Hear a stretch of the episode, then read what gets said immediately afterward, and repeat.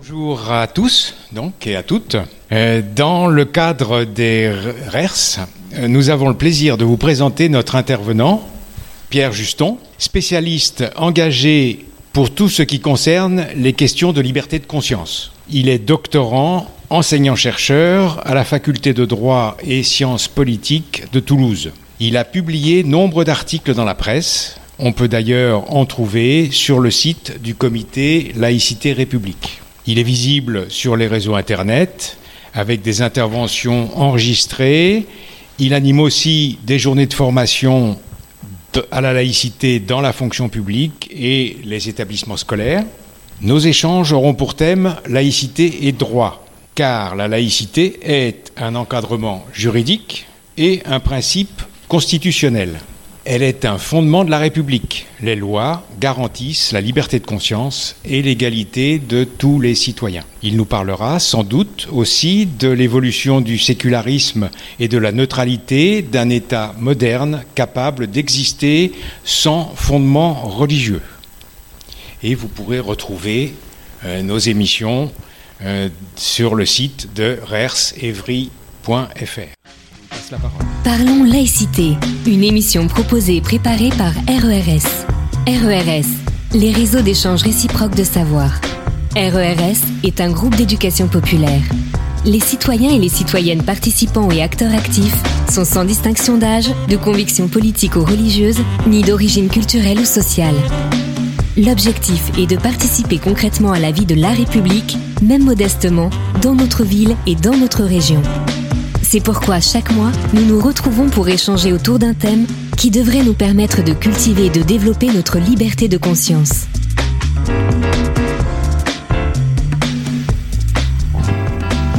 Bon, bonjour, merci beaucoup euh, à vous d'être présent euh, sous cette chaleur de plomb euh, à Évry-Courcouronne. Je suis très heureux de pouvoir, de pouvoir venir échanger avec vous. Alors, j'ai bien compris que j'allais discourir pendant un certain nombre de temps, mais j'aime bien, c'est vrai, laisser peut-être souvent plus de place aux questions de manière à ce qu'on puisse échanger parce que c'est souvent ce qui est, ce qui est le plus stimulant là-dessus. je suis ravi d'autant plus qu'en rentrant dans vos locaux, j'ai remarqué effectivement la la superbe exposition de, l'UFAL euh, sur la laïcité avec euh, trois thèmes, la loi de 1905, donc je vais évidemment en parler, l'école laïque de la République et, euh, les évolutions autour de la laïcité de la famille. Et, je vais en parler finalement dans mes trois points que je vais évoquer avec vous maintenant. Donc merci beaucoup pour, pour me recevoir ici. les trois points que je veux évoquer, en fait, pour, parce que le thème est évidemment très très vaste, laïcité et droit, pourrait en parler. J'ai quelques cours là-dessus qui durent euh, plus d'un an, donc euh, plusieurs semestres, on va dire. Donc ce sera compliqué de, évidemment d'être le, Enfin, je vais pas faire des formations juridiques, mais on va essayer quand même de pendant un, petit bout de temps d'avoir une, vision de la chose sur euh, la laïcité, vue notamment et plus spécifiquement par l'aspect juridique. Euh, on voit d'ailleurs que c'est souvent en débat, effectivement, euh, les aspérités juridiques autour de la laïcité. Et c'est vrai que le, langage juridique, on n'est pas juriste, ou voilà, on a souvent du mal, en tout cas, à se faire une idée de ce que ça induit, ce que ça veut dire. et alors, je vais commencer donc mon intervention. Donc, il y aura trois points. je vais commencer mon intervention sur un point historique parce que euh, les juristes normalement sont aussi des bons historiens, enfin un minimum, on est obligé pour comprendre l'évolution et pour savoir pourquoi euh, finalement on a ce cadre-là aujourd'hui. Et ils sont d'autant plus normalement des historiens, euh, de, bons historiens, pour, pour savoir ce qu'il faut faire dans, dans l'avenir, puisqu'il vaut mieux comprendre le passé et les évolutions des choses pour comprendre le présent et pour comprendre en tout cas ce qui serait le plus pertinent à faire dans l'avenir d'un point de vue des lois, d'un point de vue du droit ou pour les juges d'un point de vue de l'interprétation des lois. Donc, euh, donc je vais commencer par une longue introduction historique qui va euh, commencer plus ou moins, euh, on va dire, au Moyen Âge et qui va aller jusqu'à jusqu'à aujourd'hui. Donc, vous voyez, ça, va être, ça va être un peu long, mais ça me semble décisif et important, ce qui me permettra d'aborder et de rentrer dans le vif du sujet sur ce qu'on peut appeler le principe juridique de laïcité. Voilà, parce que ça, c'est un point important. Euh, le principe juridique de laïcité, ça n'est pas la laïcité. La laïcité, elle existe euh, sans forcément être un principe juridique. Donc on va essayer de comprendre ce que ça veut dire euh, tout ça. Euh, de différencier, si on peut le faire, le principe politique de laïcité, du principe juridique de laïcité, et même, euh, je dirais, le principe philosophique de laïcité des principes politiques ou des principes juridiques, savoir comment on peut faire pour les distinguer, euh, pour ne pas réduire d'ailleurs la laïcité à un seul principe juridique, et c'est un, juriste qui, qui vous le dit, parce que souvent, il y a cet abus qui est fait aujourd'hui, y compris dans les débats. Euh, ça, ce sera donc mon deuxième point. Et mon troisième point, je terminerai sur une question d'actualité. Je reviens de l'Assemblée euh, nationale euh, où j'ai passé l'essentiel de ma, journée avant de venir vous voir, à propos notamment de la loi confortant les principes de la République, qui est aujourd'hui en deuxième lecture à l'Assemblée nationale, donc deuxième et dernière lecture, et qui concerne en tout cas certaines évolutions vis à -vis du principe de laïcité dans notre pays. Donc il sera intéressant peut-être qu'on en débatte. En tout cas, ça ouvrira sans doute les débats, ce qui n'empêche pas de débattre des, deux autres premiers points que j'aurais euh, abordés. Voilà pour cette introduction. Alors le premier point, premier point historique. Euh, ce que j'ai tendance à dire, et notamment quand j'interviens dans les établissements scolaires euh, auprès des collégiens, des lycéens, c'est aborder l'aspect historique en essayant de tordre le cou à certaines choses toutes faites, on dira, ou idées toutes faites qu'on entend souvent. Et donc je vais commencer mon intervention euh, là-dessus. C'est euh, finalement euh, l'idée un petit peu de la laïcité, c'est la séparation entre ce qui est de l'ordre du temporel et du spirituel. On l'entend souvent, ce qui n'est pas faux, mais ce qui n'est pas totalement vrai non plus parce que ça n'est pas que ça. et donc souvent vous avez certains auteurs qui font dépendre la laïcité de euh, cet évangile euh, qui dit rendez à César ce qui est à César et à Dieu ce qui est à Dieu. Et donc certains auteurs vont développer une pensée en disant que finalement le principe de laïcité, euh, ce serait originaire d'une pensée philosophique chrétienne. Et donc ça, moi, je suis absolument en, désaccord pour plein de raisons. Euh, même si on peut trouver des liens, bien évidemment, euh, dans un certain nombre de philosophies, euh, y compris religieuses. Mais je, voilà, je vais vous expliquer en quoi, évidemment, c'est faux, en tout cas, de dire ce genre de choses. Et on l'entend souvent encore aujourd'hui, donc je vais tordre le cou un peu à cette idée. Comme l'idée qu'on entend de la France qui serait séparée de la République, parce que la République serait laïque, mais la France, elle, serait euh, judéo-chrétienne, on entend, ou chrétienne, ou euh, catholique, apostolique et romaine. Donc, euh, je reviendrai un peu sur ces éléments. Et c'est important parce que ça va nous permettre de comprendre l'histoire pour répondre à une question finalement que n'importe qui peut se poser. Pourquoi euh, en France, on a ce principe de laïcité. Pourquoi euh, le principe de laïcité, on l'a pas en Italie euh, Pourquoi on n'a pas de principe de laïcité au Danemark pourquoi, pourquoi la France particulièrement? Ce qui induit pas qu'il n'y a pas d'autres pays, j'en parlerai dans le monde, hein, qui ont un principe de laïcité, mais pourquoi la France particulièrement, et, enfin, à ce principe-là, et y est particulièrement attachée, et on le voit aujourd'hui dans les débats contemporains au niveau international, des mécompréhensions entre différents régimes, y compris des régimes que certains disent laïcs, comme les États-Unis ou ailleurs, avec des mécompréhensions entre euh, notre vision des choses sur la laïcité en France et, euh, euh, et d'autres États. Alors je vais reviens à mon premier point, mon premier point qui prend racine finalement, on va dire au Moyen Âge. Alors je dis Moyen Âge, c'est réducteur évidemment parce que Moyen Âge ça veut tout et rien dire, hein. mais je vais commencer mon approche pour répondre à cette question finalement d'où ça vient et pourquoi la France elle a pu avoir ce principe de laïcité. Eh ben, ça vient en tout cas de sa construction lente entre les rois de France et la relation qu'ils pouvaient entretenir avec l'autorité euh, d'une religion en particulier, qui est quand même très liée, euh, ça c'est une réalité dans notre histoire, à la France, c'est-à-dire la religion catholique, apostolique et romaine. Et, euh, donc je commence à, parler de ça vis-à-vis de ce qu'on appelle en tout cas en droit, qui est beaucoup étudié, et en histoire également, du gallicanisme. Alors ça paraît être un mot un peu grossier. Qu'est-ce que c'est le gallicanisme? C'est pas si compliqué que ça à expliquer. Le gallicanisme, c'est l'idée qu'en fait, bon bah vous savez, il y avait le pape hein, qui existait, il y avait les rois de France euh, euh, qui existaient, et puis à un moment donné, il faut savoir qui est souverain par rapport à telle compétence, à telle matière ou autre. Évidemment, bon, bah, les deux compétences ou les deux nerfs de la guerre, on dira, ça va être l'argent, euh, qui peut lever des impôts, qui peut les gérer, etc. Et puis l'autre nerf de la guerre, c'est la justice. Hein, souvent, on l'oublie, c'est-à-dire qui a le pouvoir de juger les autres hommes, au sens générique du terme, de les emprisonner, voire évidemment à cette époque-là, de, les faire condamner à, plus que de la prison. Et, donc le gallicanisme, c'est cette idée euh, assez euh, typiquement française qui s'est développée dès le début, qui a quand même une certaine indépendance de la France vis-à-vis du pouvoir du pape. C'est-à-dire que le roi de France vous le savez, s'est converti au catholicisme. On fait remonter ça à Clovis, évidemment, et voilà. Et donc, il y a toute une idée, à un moment donné, d'autonomie souveraine euh, qui s'est développée avec cette idée de gallicanisme dès le début où, euh, ok, euh, le roi de France se convertit à une religion et donc euh, il est en lien avec le chef de cette religion qui existait, qui était le pape, mais en même temps, attention, il a quand même beaucoup de compétences, y compris pour lever des impôts, y compris, voilà, il n'empêche pas que le clergé, donc euh, les hommes d'église, avaient euh, euh, des privilèges, hein, jusqu'à la Révolution française d'ailleurs.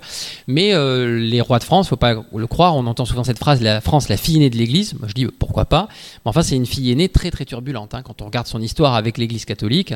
Et donc je vais, je vais raconter deux anecdotes qui sont assez connues finalement pour illustrer le gallicanisme ou même qu'une, parce que sinon on va faire trop longtemps sur l'aspect historique, ça sera un peu pénible. Mais une anecdote qui est très connue, c'est notamment avec Philippe IV le Bel. Donc Philippe IV le Bel, je ne sais pas si vous voyez à peu près quel roi de France c'était. Euh, on n'est pas à la fin de l'Ancien Régime, hein. on est vraiment euh, assez tôt, hein. on, est, euh, on est au XIIIe siècle, XIVe siècle. Philippe IV le Bel, donc est connu pour avoir mis fin notamment à l'ordre des Templiers à cette époque-là, hein, pour vous situer un petit peu, mais il est aussi connu pour des relations très tumultueuses avec le Vatican. Et évidemment, comme je l'ai dit tout à l'heure, le nerf de la guerre, c'est toujours soit l'argent, soit la justice, et à cette époque-là, euh, ben, au niveau euh, de l'argent, Philippe IV le Bel, c'est un roi très guerrier euh, qui fait beaucoup de guerres, donc ça coûte cher évidemment les guerres, il faut payer les soldats, etc.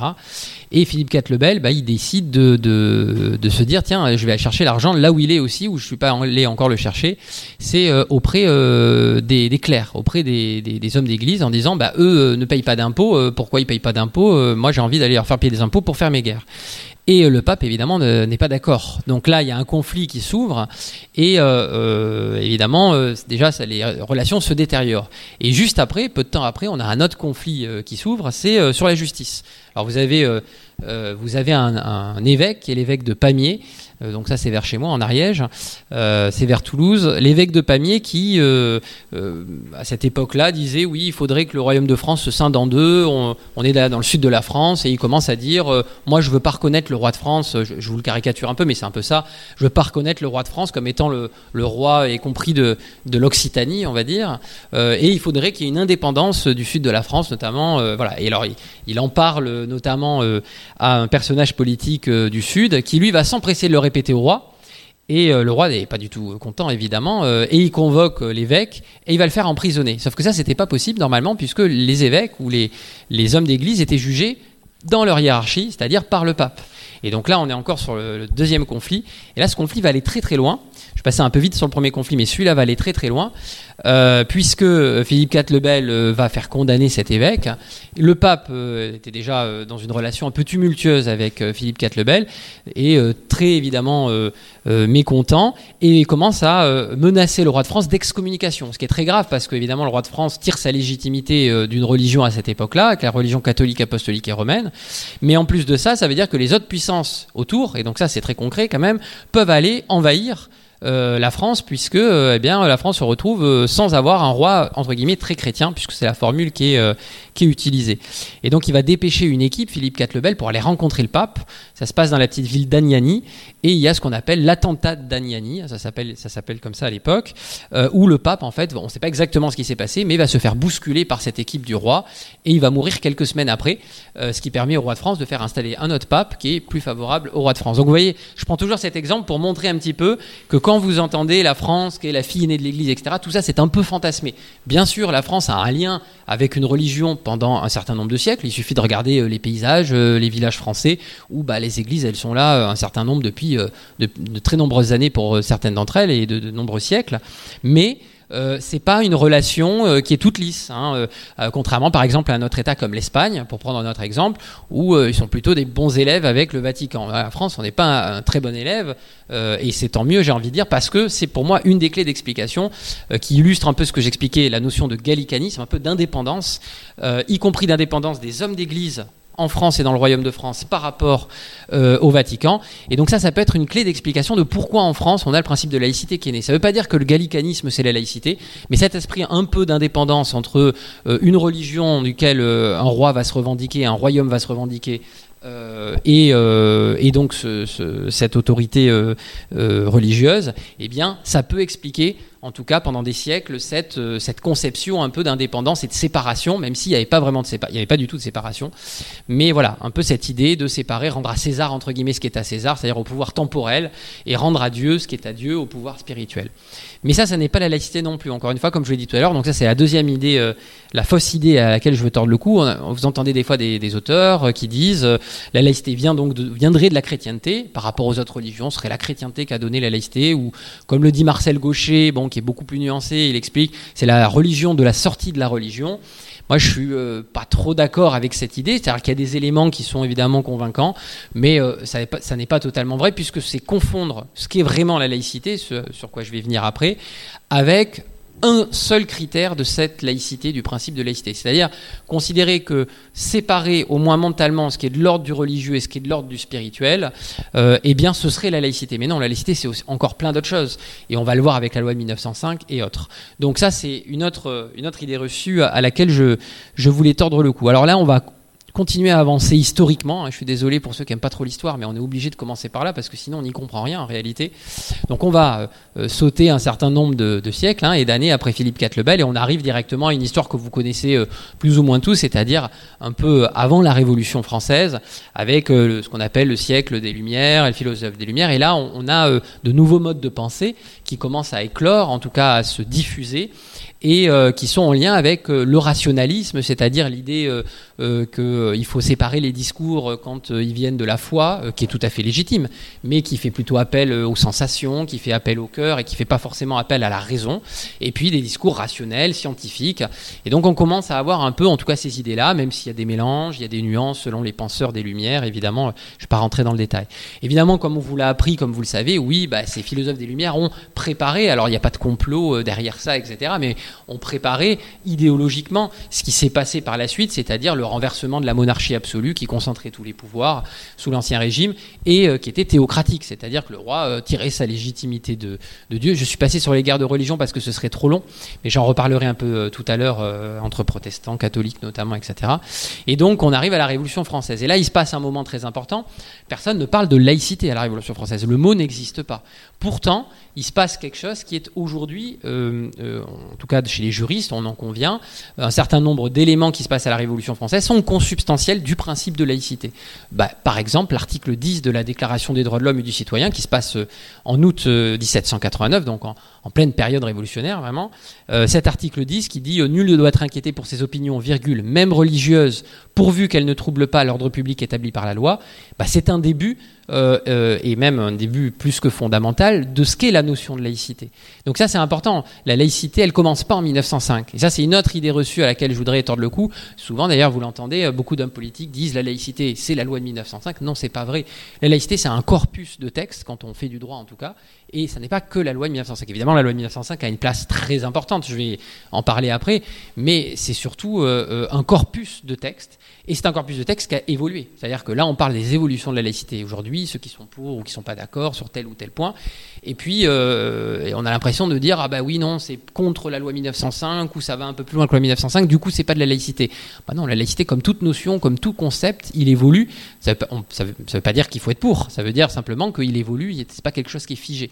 Et donc, euh, à la Révolution française, cette idée de laïcité, sans que le nom et sans que le mot soit même prononcé, ça existe. Ça existe et euh, c'est puisé dans un certain nombre de philosophes. Alors je vois derrière dans l'exposition que vous avez de l'UFAL, un philosophe qui est particulièrement mis en avant, et c'est très important, c'est Condorcet. Alors c'est en 1792 qu'il écrit son rapport sur l'instruction publique, et ça, ça m'amène à un autre point qui est pour moi essentiel, c'est que la laïcité, elle est liée à des notions souvent à laquelle on a oublié de la lier aujourd'hui. Elle est liée à une notion qu'on oublie, dont on oublie un peu de parler ou qui sent un peu le souffre aujourd'hui alors qu'il n'y euh, a rien d'extraordinaire à ça. C'est pas une notion politique, normalement politique au sens partisan, c'est la notion de souveraineté. Alors j'en parlais, pourquoi la laïcité est liée à la notion de souveraineté? Euh, Deuxièmement, pourquoi la laïcité, elle est consubstantielle à l'idée que la France se fait de son école? Ça aussi, c'est important. Parce que quand on dit la laïcité, c'est la loi de 1905, oui, c'est vrai, entre autres, mais la laïcité, elle rentre dans notre droit avant la loi de 1905. Et d'ailleurs, le mot laïcité est employé dans notre droit avec les lois de Jules Ferry euh, qui rendent l'école gratuite, obligatoire et laïque. Donc ça c'est un point important parce que souvent on l'oublie. Et donc il y a une spécificité à l'école. Et du coup, euh, qui est évidemment très sollicitée dans le débat jusque dans les années 2000, puisque vous le savez, la loi de 2004, qui est une loi euh, autour de la laïcité, qu'on soit d'accord avec cette loi ou pas. Bon, moi j'expliquerai pourquoi je suis absolument d'accord et pourquoi elle m'apparaît fondamentale. Cette loi de 2004, eh bien, elle trouve aussi son origine et sa justification dans une histoire autour de la laïcité qui concerne l'école. Pourquoi euh, le service public de l'éducation n'est pas un service public comme un autre et pourquoi en tout cas en France on a cette conception-là. Donc je reviens à la Révolution française, je vous fais faire des bons dans, le temps, j'espère que ça va pas vous donner le tournis, mais je reviens à la Révolution française. La Révolution française, bon, bah, vous savez, il y a beaucoup d'éléments euh, sur lesquels je pourrais revenir, mais il y a cette idée vraiment là qui est un basculement, et on oublie, pour moi c'est un critère de la laïcité, hein. il faut lire euh, une philosophe qui s'appelle Catherine Kinsler, peut-être que vous l'avez déjà invitée ici, qui est fantastique, qui a écrit un ouvrage majeur, qui n'est pas un très gros ouvrage d'un point de vue de nombre de pages, mais que je vous invite à lire, qui s'appelle Penser la laïcité je crois que ça date de 2016 aux éditions Minerve. Et elle, elle, dit quelque chose qui est très très important. Elle dit justement, elle fait le lien entre la laïcité et la souveraineté. Et pourquoi elle fait ce lien-là? Ben, Elle dit le principe de laïcité, s'il faut trouver des critères, il y a un critère qui est fondamental et qu'on oublie souvent. On oublie rarement le principe de neutralité, je vais y revenir. On, on dit c'est la séparation entre les églises et l'État, loi 1905, etc. Et tout. Mais on oublie un critère. Le critère de souveraineté, c'est important. Ça veut dire quoi? Le critère de souveraineté, c'est-à-dire qu'à partir de 1905, on va considérer déjà, d'une part, que le peuple va décider pour lui-même. Alors évidemment, euh, euh, au début, c'est un peu théorique, hein, c'est compliqué, surtout quand on sait ce qui s'est passé euh, avec une partie de la Révolution où ça a été compliqué, où bon, tout ça a été en somme assez théorique. Mais en tout cas, cette idée-là, elle, elle est présente et donc évidemment, elle est radicalement en opposition avec le fonctionnement de l'ancien régime juste avant. Et surtout, le peuple va décider par lui-même, mais il va décider par lui-même avec des fondements qui vont être dans l'idée de rationalité. Et c'est-à-dire qu'il n'y a plus de fondement d'origine religieuse dans la manière de faire les lois, y compris les lois les plus hautes, parce que quand on parle de la Déclaration des droits de l'homme et du citoyen de 89, aujourd'hui, c'est au sommet de ce qu'on appelle notre hiérarchie des normes. C'est au-dessus de toutes nos lois, euh, la DDHC de 89, et elle, est interprétée par le Conseil constitutionnel pour vérifier si nos lois y sont bien conformes. Donc euh, ça fait partie des textes qui sont les plus hauts, euh, voilà, évidemment. Donc à cette époque-là, euh, si vous voulez, le basculement, on peut parler de basculement anthropologique, l'homme finalement va pouvoir, l'homme au sens générique, hein, vous m'excuserez avec un grand H, l'être humain si on préfère, va euh, décider de son sort en société euh, pour lui-même, sans référentiel religieux. Alors sans référentiel religieux, ça ne veut pas dire contre un référentiel religieux, ou ça ne veut pas dire de manière athée. C'est-à-dire que c'est ni athée, ni religieux. Euh, ni agnostique d'ailleurs d'une certaine manière. C'est euh, euh, rien du tout. C'est-à-dire que c'est a-religieux. C'est pas anti, c'est a-religieux. C'est-à-dire que les fondements pour faire les lois, pour décider ensemble en société, doivent être des fondements qui ne relèvent pas d'une idée religieuse. Ça n'empêche pas que les idées religieuses sont légitimes. Et l'article 10 de la DDH de 89 que je vous ai dit de mémoire, il le dit bien. Nul ne doit être inquiété pour ses opinions, même religieuses, pourvu qu'elles ne troublent, que leur expression pardon, ne trouble pas l'ordre public établi par la loi. Donc il y a des conditions évidemment à cette expression, mais il y a quand même l'idée que chacun peut avoir la religion ou l'absence de religion euh, qu'il veut, euh, et euh, en tout cas à cette époque-là et à ce moment-là, ça il faut le retenir, il y a un basculement vraiment en 1789 euh, et dans les années qui suivent où on ne va plus faire les lois en fonction d'interprétations euh, religieuses et théologiques. Donc ça c'est vraiment fondamental pour comprendre. Et c'est pour ça que des fois il y a des auteurs qui disent non, la révolution, la laïcité, ça n'a rien à voir puisqu'il n'y a pas de trace du mot laïcité à la révolution française, etc. C'est vrai, mais ça a tout à fait à voir et l'aspect de la souveraineté du peuple qui va décider pour lui-même dans euh, une vision plutôt rationaliste euh, et religieuse des lois pour lui-même et pour sa société, eh bien euh, ça fait partie, c'est un des critères du principe de laïcité ou du concept de laïcité. Donc ça, c'est le premier point. Donc on va avancer un peu dans l'histoire. Je suis désolé, je vais faire encore quelques bons. Alors une petite aparté aussi, euh, vous savez, bon, la Révolution française, souvent, on se, le, on se la résume. 1789, euh, prise de la Bastille, et puis 3-4 dates comme ça, la, la, la DDHT du, 26 août. Bon, ça dure évidemment euh, plus longtemps, la Révolution française, hein, selon l'interprétation historique qu'on en a, mais il y a différents régimes qui se succèdent, évidemment. D'abord, c'est une monarchie parlementaire, ensuite, on a évidemment Robespierre avec, avec le nouveau régime, puis on en a d'autres, et puis on peut rentrer dans le détail. Mais le, dernier régime des régimes révolutionnaire, on va dire, c'est 1795, le directoire. La constitution du directoire est très très intéressante en 1795. Cette constitution, elle écrit que l'État ne finance plus les cultes. On est en 1795. Donc on est bien avant la loi de 1905. Hein, euh, les penseurs d'ailleurs de 1905, si vous lisez les débats euh, qui sont hyper intéressants en 1905, qui sont d'une brûlante actualité encore aujourd'hui, évidemment dans le contexte de 1905, euh, eh bien ils font référence à cette constitution qui disait à ce moment-là, effectivement, et c'est la première fois qu'on le dit, non seulement depuis le 26 août 1789, le peuple va décider pour lui-même sans référentiel religieux, mais en plus de ça, on ne va plus financer les cultes il n'y aura plus de culte public parce que eh bien, ça empêche justement une égalité des cultes, parce que sinon ça veut dire qu'il y a des cultes reconnus, et donc s'il y a des cultes reconnus, on ne peut pas tous les reconnaître, parce que euh, du coup, bah, il y a une discrimination entre euh, d'autres cultes. Euh, et donc là, pour la première fois, il y a cette idée-là. Elle n'est pas vraiment appliquée, et puis très rapidement, comme vous le savez, après, il y a le régime napoléonien qui arrive au galop, et là, le régime napoléonien a au moins une vertu, il y a au moins un progrès, même si c'est pas du tout la laïcité pour le coup. Donc ça, c'est Jean Bobéro qui dit ça. Je suis pas je suis rarement d'accord avec Jean Bobéro sur euh, un certain nombre de points, mais euh, il écrit quand même des choses. C'est un grand penseur de la laïcité qui écrit des choses qui sont assez pertinentes sur un certain nombre de points, notamment euh, en la socio-histoire de la laïcité. C'est vrai qu'il y a un progrès avec le régime napoléonien, c'est que justement pour la première fois, on admet en France, pratiquement, pas seulement théoriquement, mais pratiquement, on admet la pluralité des cultes. C'est-à-dire qu'avec le système des cultes reconnus, c'est-à-dire le concordat, euh, qui euh, se fait donc euh, au début du régime, on va reconnaître un certain nombre de cultes. On va dire, alors les, cultes reconnus, c'est le. à chaque fois j'en oublie un, donc je suis désolé. Mais le culte catholique, apostolique et romain, le culte protestant, c'est là où il y en a un deuxième, à chaque fois je confonds. Les luthériens, les calvinistes, il me semble, enfin quelque chose comme ça. Et le culte israélite. Enfin, il y a quatre cultes reconnus à ce moment-là. En gros, qu'est-ce que c'est un concordat juridiquement? Un concordat, c'est un deal, c'est-à-dire euh, un contrat. Euh, bon, ben, on se met autour de la table, euh, on décide de qui a quoi, qui a quelles compétences, pourquoi, etc. Donc, vous voyez, ça fait référence un peu à ce que je disais entre combat entre les rois de France avant et, le, et le, pape. Mais là, pour la première fois, quand même, on reconnaît qu'il y a une pluralité de cultes sur le territoire qui sont pratiqués, et on donne le droit à différents cultes de pouvoir être pratiqués. Voilà. Et à cette époque-là, évidemment, bah, il n'y a que quatre cultes. Hein. Vous, observez évidemment qu'il n'y a pas le culte musulman parce qu'il n'est pas si présent que ça sur le territoire. Il est très, euh, euh, en tout cas, très modeste. Ça existe, hein, euh, y compris au début. voilà, mais il y, y, en a très peu. Et pareil, il y a d'autres cultes qu'on ne connaît pas à ce moment-là, enfin qu'on connaît aujourd'hui historiquement, qui existaient, mais qui étaient extrêmement minoritaires.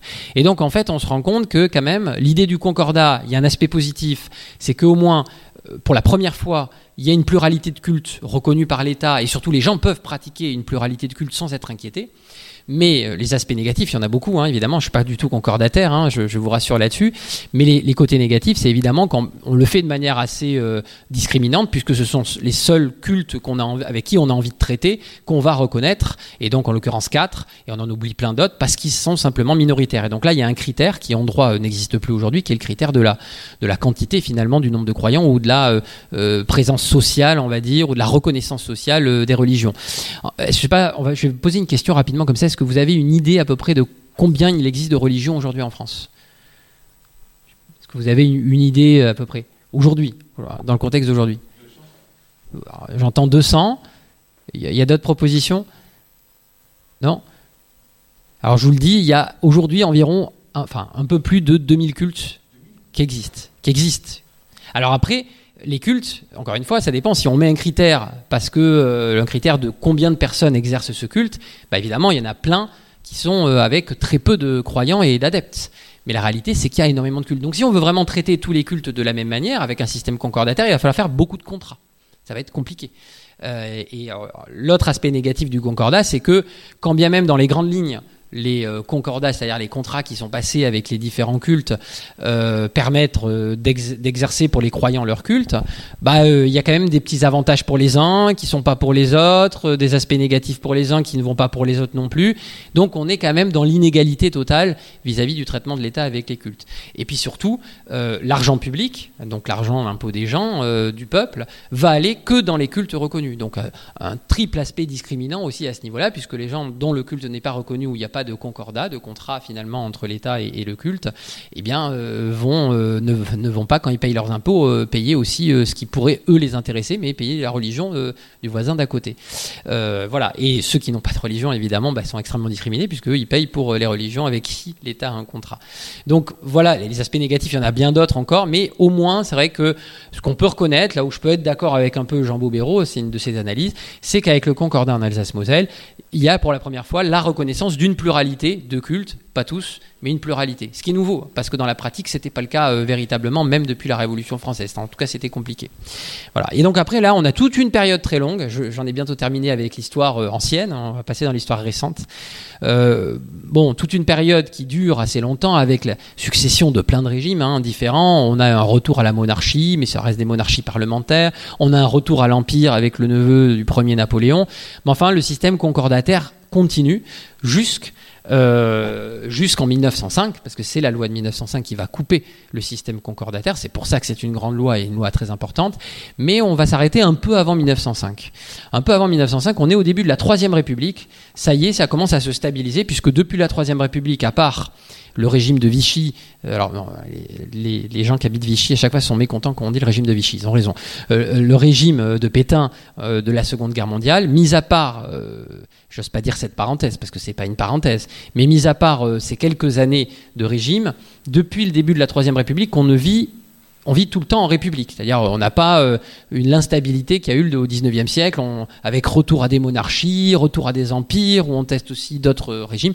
Là, depuis la Troisième République, ça se stabilise. Et c'est d'ailleurs l'objectif des républicains, euh, puisqu'à l'époque, on est dans ce qu'on appelle le conflit des deux France. C'est-à-dire, en gros, hein, je vais caricaturer, une France plutôt très conservatrice, euh, qui est pour revenir à l'ancien régime, avec un monarque euh, de droit divin, qui concentre tous les pouvoirs. Je caricature parce qu'il y a une palette de nuances, hein, euh, évidemment. Et puis de l'autre côté, un camp qui est pour la République, qui est plutôt pour les idées révolutionnaires, telles qu'elles existaient, pas pour la Révolution, mais pour les idées révolutionnaires et républicaines, et du coup, notamment pour la laïcité.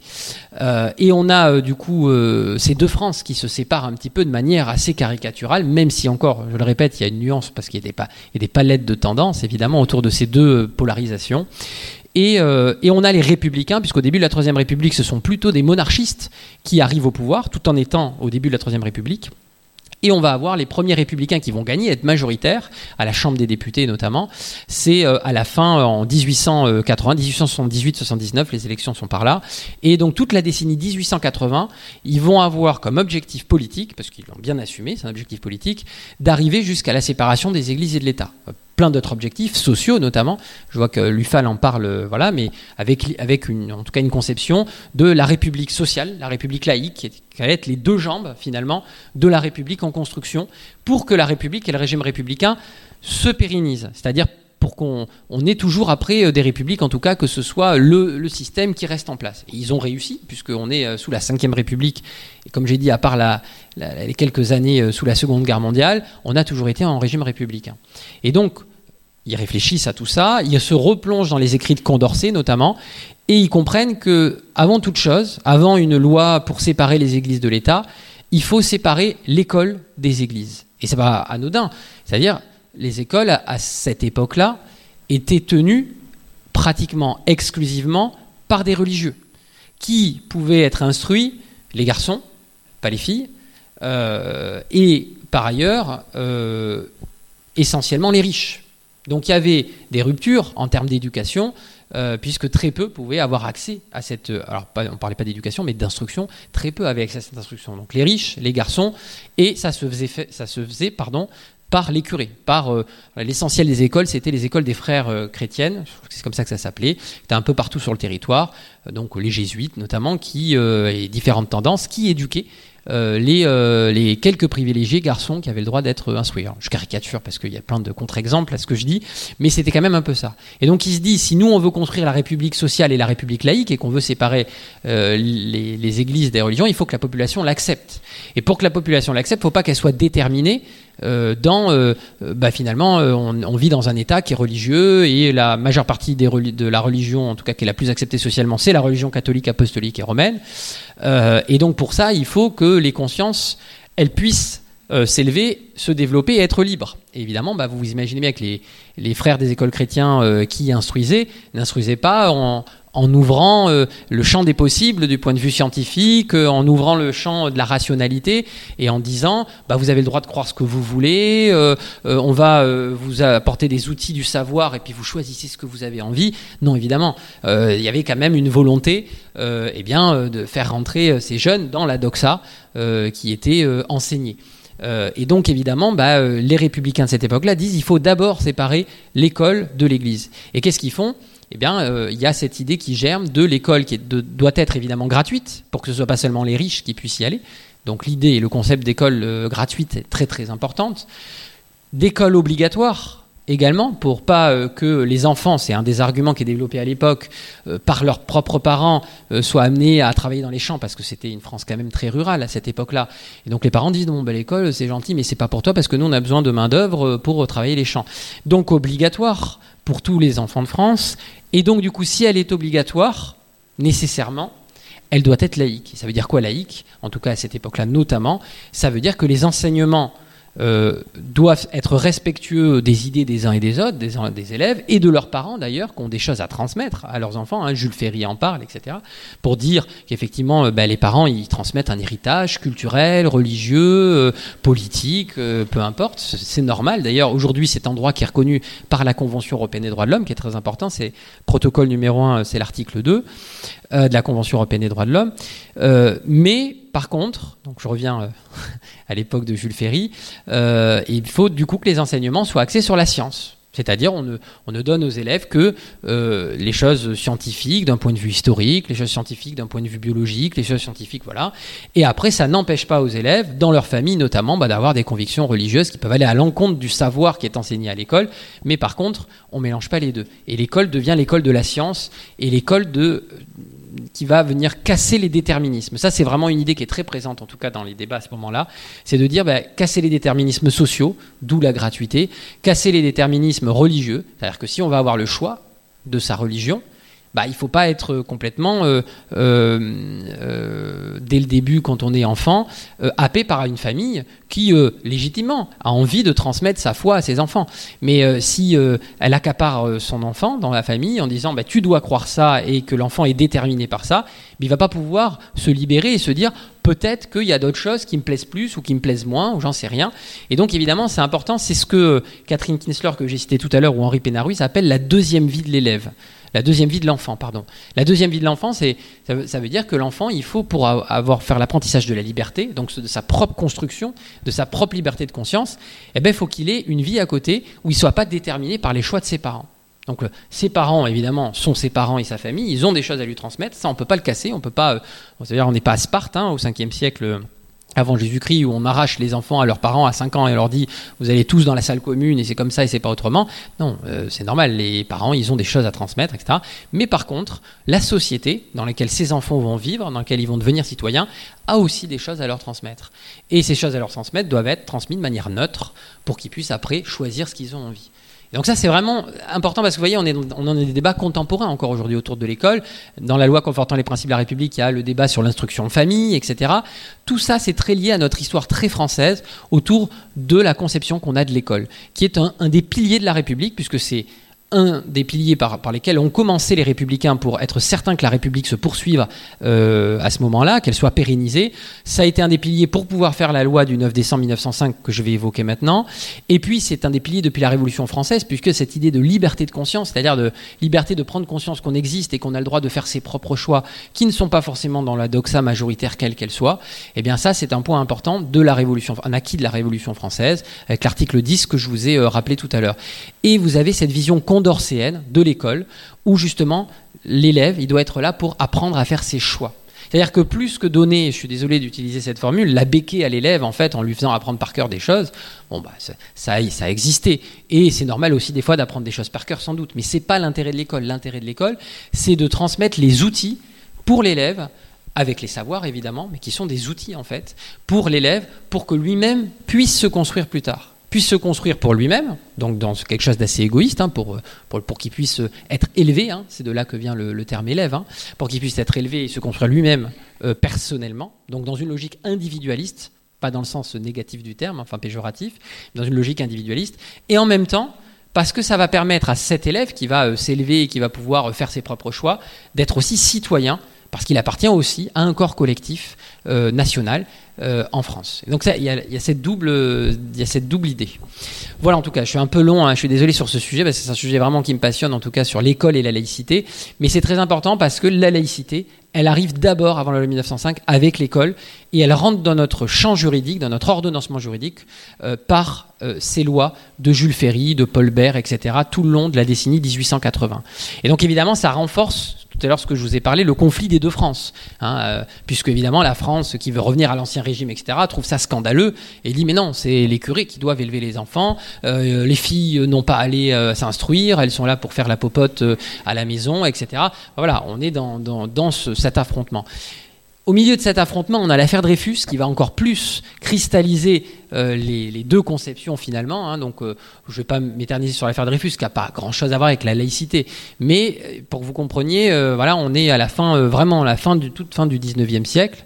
Et cette affaire Dreyfus, elle va cristalliser vraiment les tensions de ce conflit des deux France, ah, pour arriver jusqu'au tout début du XXe siècle, où il y a la politique du, l'équivalent du premier ministre de l'époque, du président du Conseil, qui est, qui Combes. Hein, euh, qui euh, d'ailleurs est un religieux à la base, hein, euh, mais qui va, et oui, c'est souvent pas, pas connu, mais il a fait, il était religieux, Combe, et, et qui va porter des politiques publiques très anticléricales donc contre diriger contre l'Église catholique, qui est un peu en guerre contre l'État français et la République à ce moment-là, en interdisant, euh, comment dire, des congrégations religieuses d'exister, euh, euh, en faisant des dissolutions, etc. Enfin, ça, je vous renvoie, si ça vous intéresse, à toute la politique de la fin du 19e et du début du 20e, juste avant la loi 1905. Et on a évidemment la loi du 9 décembre 1905 qui arrive. On est donc un peu plus de 20 ans après euh, les lois Ferry. Donc il y a toute une génération qui a bénéficié de l'école publique, donc qui a pu finalement s'émanciper, qui a pu comprendre qu'on n'était pas obligé pour s'instruire, pour parler des sciences, de le faire avec une conception religieuse des choses. Et donc là, les républicains à ce moment-là se disent c'est peut-être le bon moment pour faire ce qu'on attend depuis longtemps, c'est-à-dire la séparation des églises et de l'État. Alors un petit détail que j'aime bien rappeler, euh, on dit souvent, on entend, c'est une erreur euh, quand on dit la séparation de l'Église et de l'État. Parce que la loi s'appelle, bien la séparation des églises et de l'État. En fait, c'est pas forcément une erreur. C'est-à-dire que la loi s'appelle bien des églises et de l'État, et euh, la portée juridique de la loi concerne bien toutes les religions, toutes les églises. Hein, ça ne concerne pas que l'Église catholique. Mais quand on dit que c'est la loi de séparation des églises et de l'État, c'est vrai aussi parce que on a séparé la France en tout cas principalement d'une église qui était omnipotente, qui était l'église catholique. Parce que certes, il y avait un concordat avec d'autres religions, mais qui était extrêmement minoritaire, et l'église catholique avait des avantages euh, euh, très très importants par rapport aux autres euh, types de contrats que l'État avait, donc en concordat avec les protestants ou les israélites, les israélites par exemple.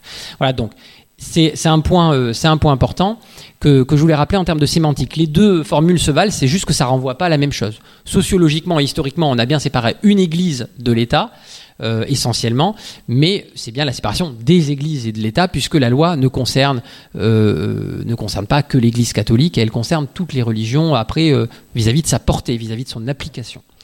Et donc, bon, bah, qu'est-ce qu'elle dit cette loi? Là, je vous renvoie, vous avez derrière vous l'article 1, l'article 2, principalement la loi, et ça c'est un point important, parce que là c'est discuté d'ailleurs à l'Assemblée, puisqu'elle est en train d'être un peu modifiée avec le projet de loi principe de la République. l'article 1 dit que euh, la République assure la liberté de conscience. Et là, c'est un point important parce que la première chose qui est dite, c'est pas la liberté de religion, hein, qui est euh, une notion qui est plutôt euh, étrangère à notre droit en réalité, c'est la République assure la liberté de conscience. C'est-à-dire qu'elle doit se débrouiller pour que dans son fonctionnement, dans ses droits et libertés, chacun puisse avoir sa liberté de conscience, mais surtout développer et forger sa liberté de conscience. Moi, j'aime bien le terme de forger parce que on comprend, ça veut dire c'est le forgeron. Donc ça, rejoint un peu aux, élèves qui vont taper, ça va faire des étincelles parce que c'est pas toujours facile, euh, qui vont taper pour forger ce qu'ils ont envie de faire, ce qu'ils ont envie d'être eux-mêmes plus tard. c'est un peu cette idée. Donc la République doit donner les moyens, donc doit assurer à chacun la possibilité d'avoir sa liberté de conscience et d'être respecté dans sa liberté de conscience une fois qu'entre guillemets on a choisi. Et puis euh, de ces évolutions, parce qu'on peut évoluer dans notre vie et fort heureusement on évolue, on change des fois d'avis, euh, etc. Et notamment en matière religieuse ou spirituelle. Euh, et la deuxième phrase, c'est qu'elle doit garantir le libre exercice des cultes. Et souvent, on met sur le même niveau le libre exercice des cultes et la liberté de conscience, alors qu'en réalité, c'est pas du tout sur le même niveau. Ça ne veut pas dire que la liberté de culte n'existe pas, hein, que le libre exercice des cultes, il existe évidemment. Chacun a la possibilité de pratiquer sa religion. Mais par contre, qu'est-ce qu'on dit dans l'article 1, si vous le relisez Le libre exercice des cultes, euh, il a le droit de se pratiquer, mais sous les seules restrictions édictées si après dans l'intérêt de l'ordre public. Donc si après, ça veut dire tous les autres articles. Alors que la liberté de conscience, euh, elle est assurée par la République. Et l'autre est garantie ça peut faire penser à l'idée qu'il y a peut-être une petite nuance pour vous, mais juridiquement, c'est pas une petite nuance, parce que c'est très très important. La République, elle n'a pas à organiser les cultes. Et d'ailleurs, ce serait contraire au principe de laïcité. Parce que souvent, certains disent, ah bah, si elle assure la liberté de conscience et les cultes, elle doit organiser les cultes. Ah ben non, pas du tout. Elle doit simplement garantir le libre exercice des cultes.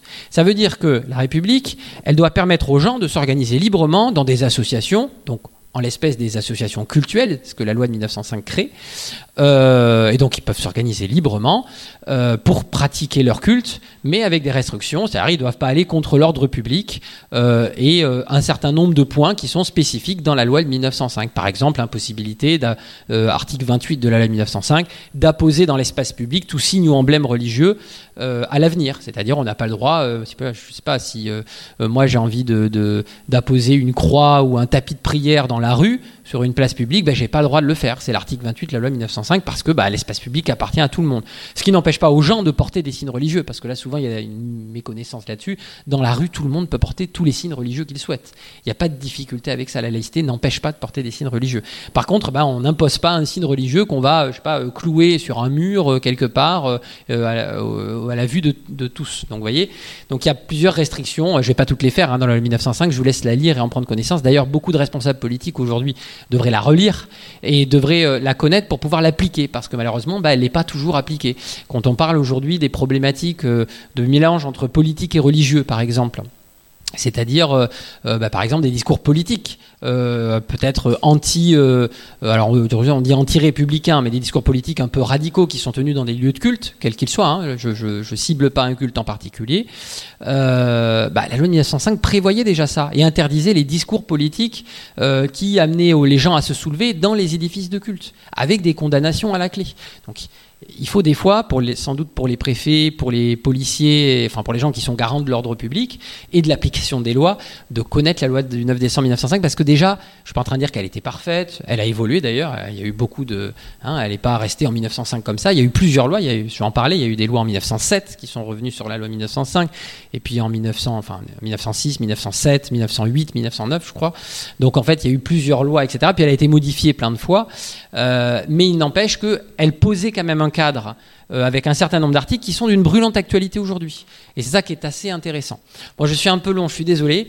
J'arrive sur des aspects plus contemporains et plus juridiques, puis je vais m'arrêter parce que je préfère qu'il y ait un échange, ce sera euh, plus vivant et intéressant sur des débats et des questions d'actualité. Euh, mais un point que je voulais évoquer.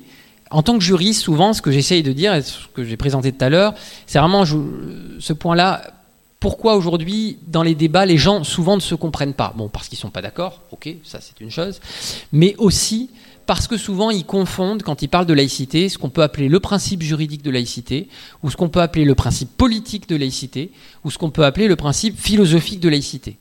Euh, et les trois ne s'opposent pas, mais ils sont différents, hein, ils sont complémentaires. il faut savoir de, quoi on parle. Je donne un exemple très concret, puisque ça, c'est les débats qu'on a aujourd'hui, qu'on peut regretter ou pas, mais c'est la réalité. Aujourd'hui, par exemple, quand on parle, et il y a une cristallisation en France depuis la fin des années 80 sur le voile. Bon, on parle de la question du voile.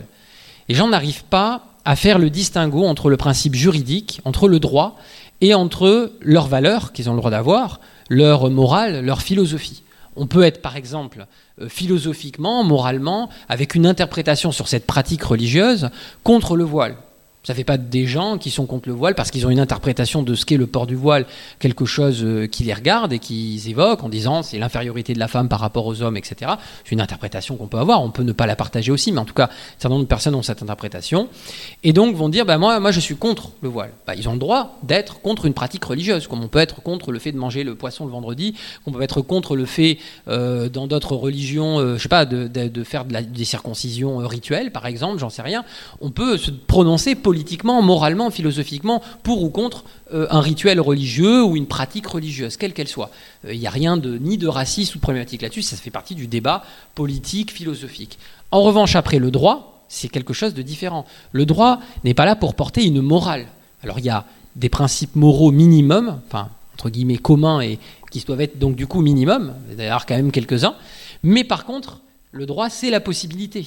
C'est-à-dire la possibilité pour les uns ou les autres de choisir leur mode de vie, leur interprétation et ce qu'ils veulent.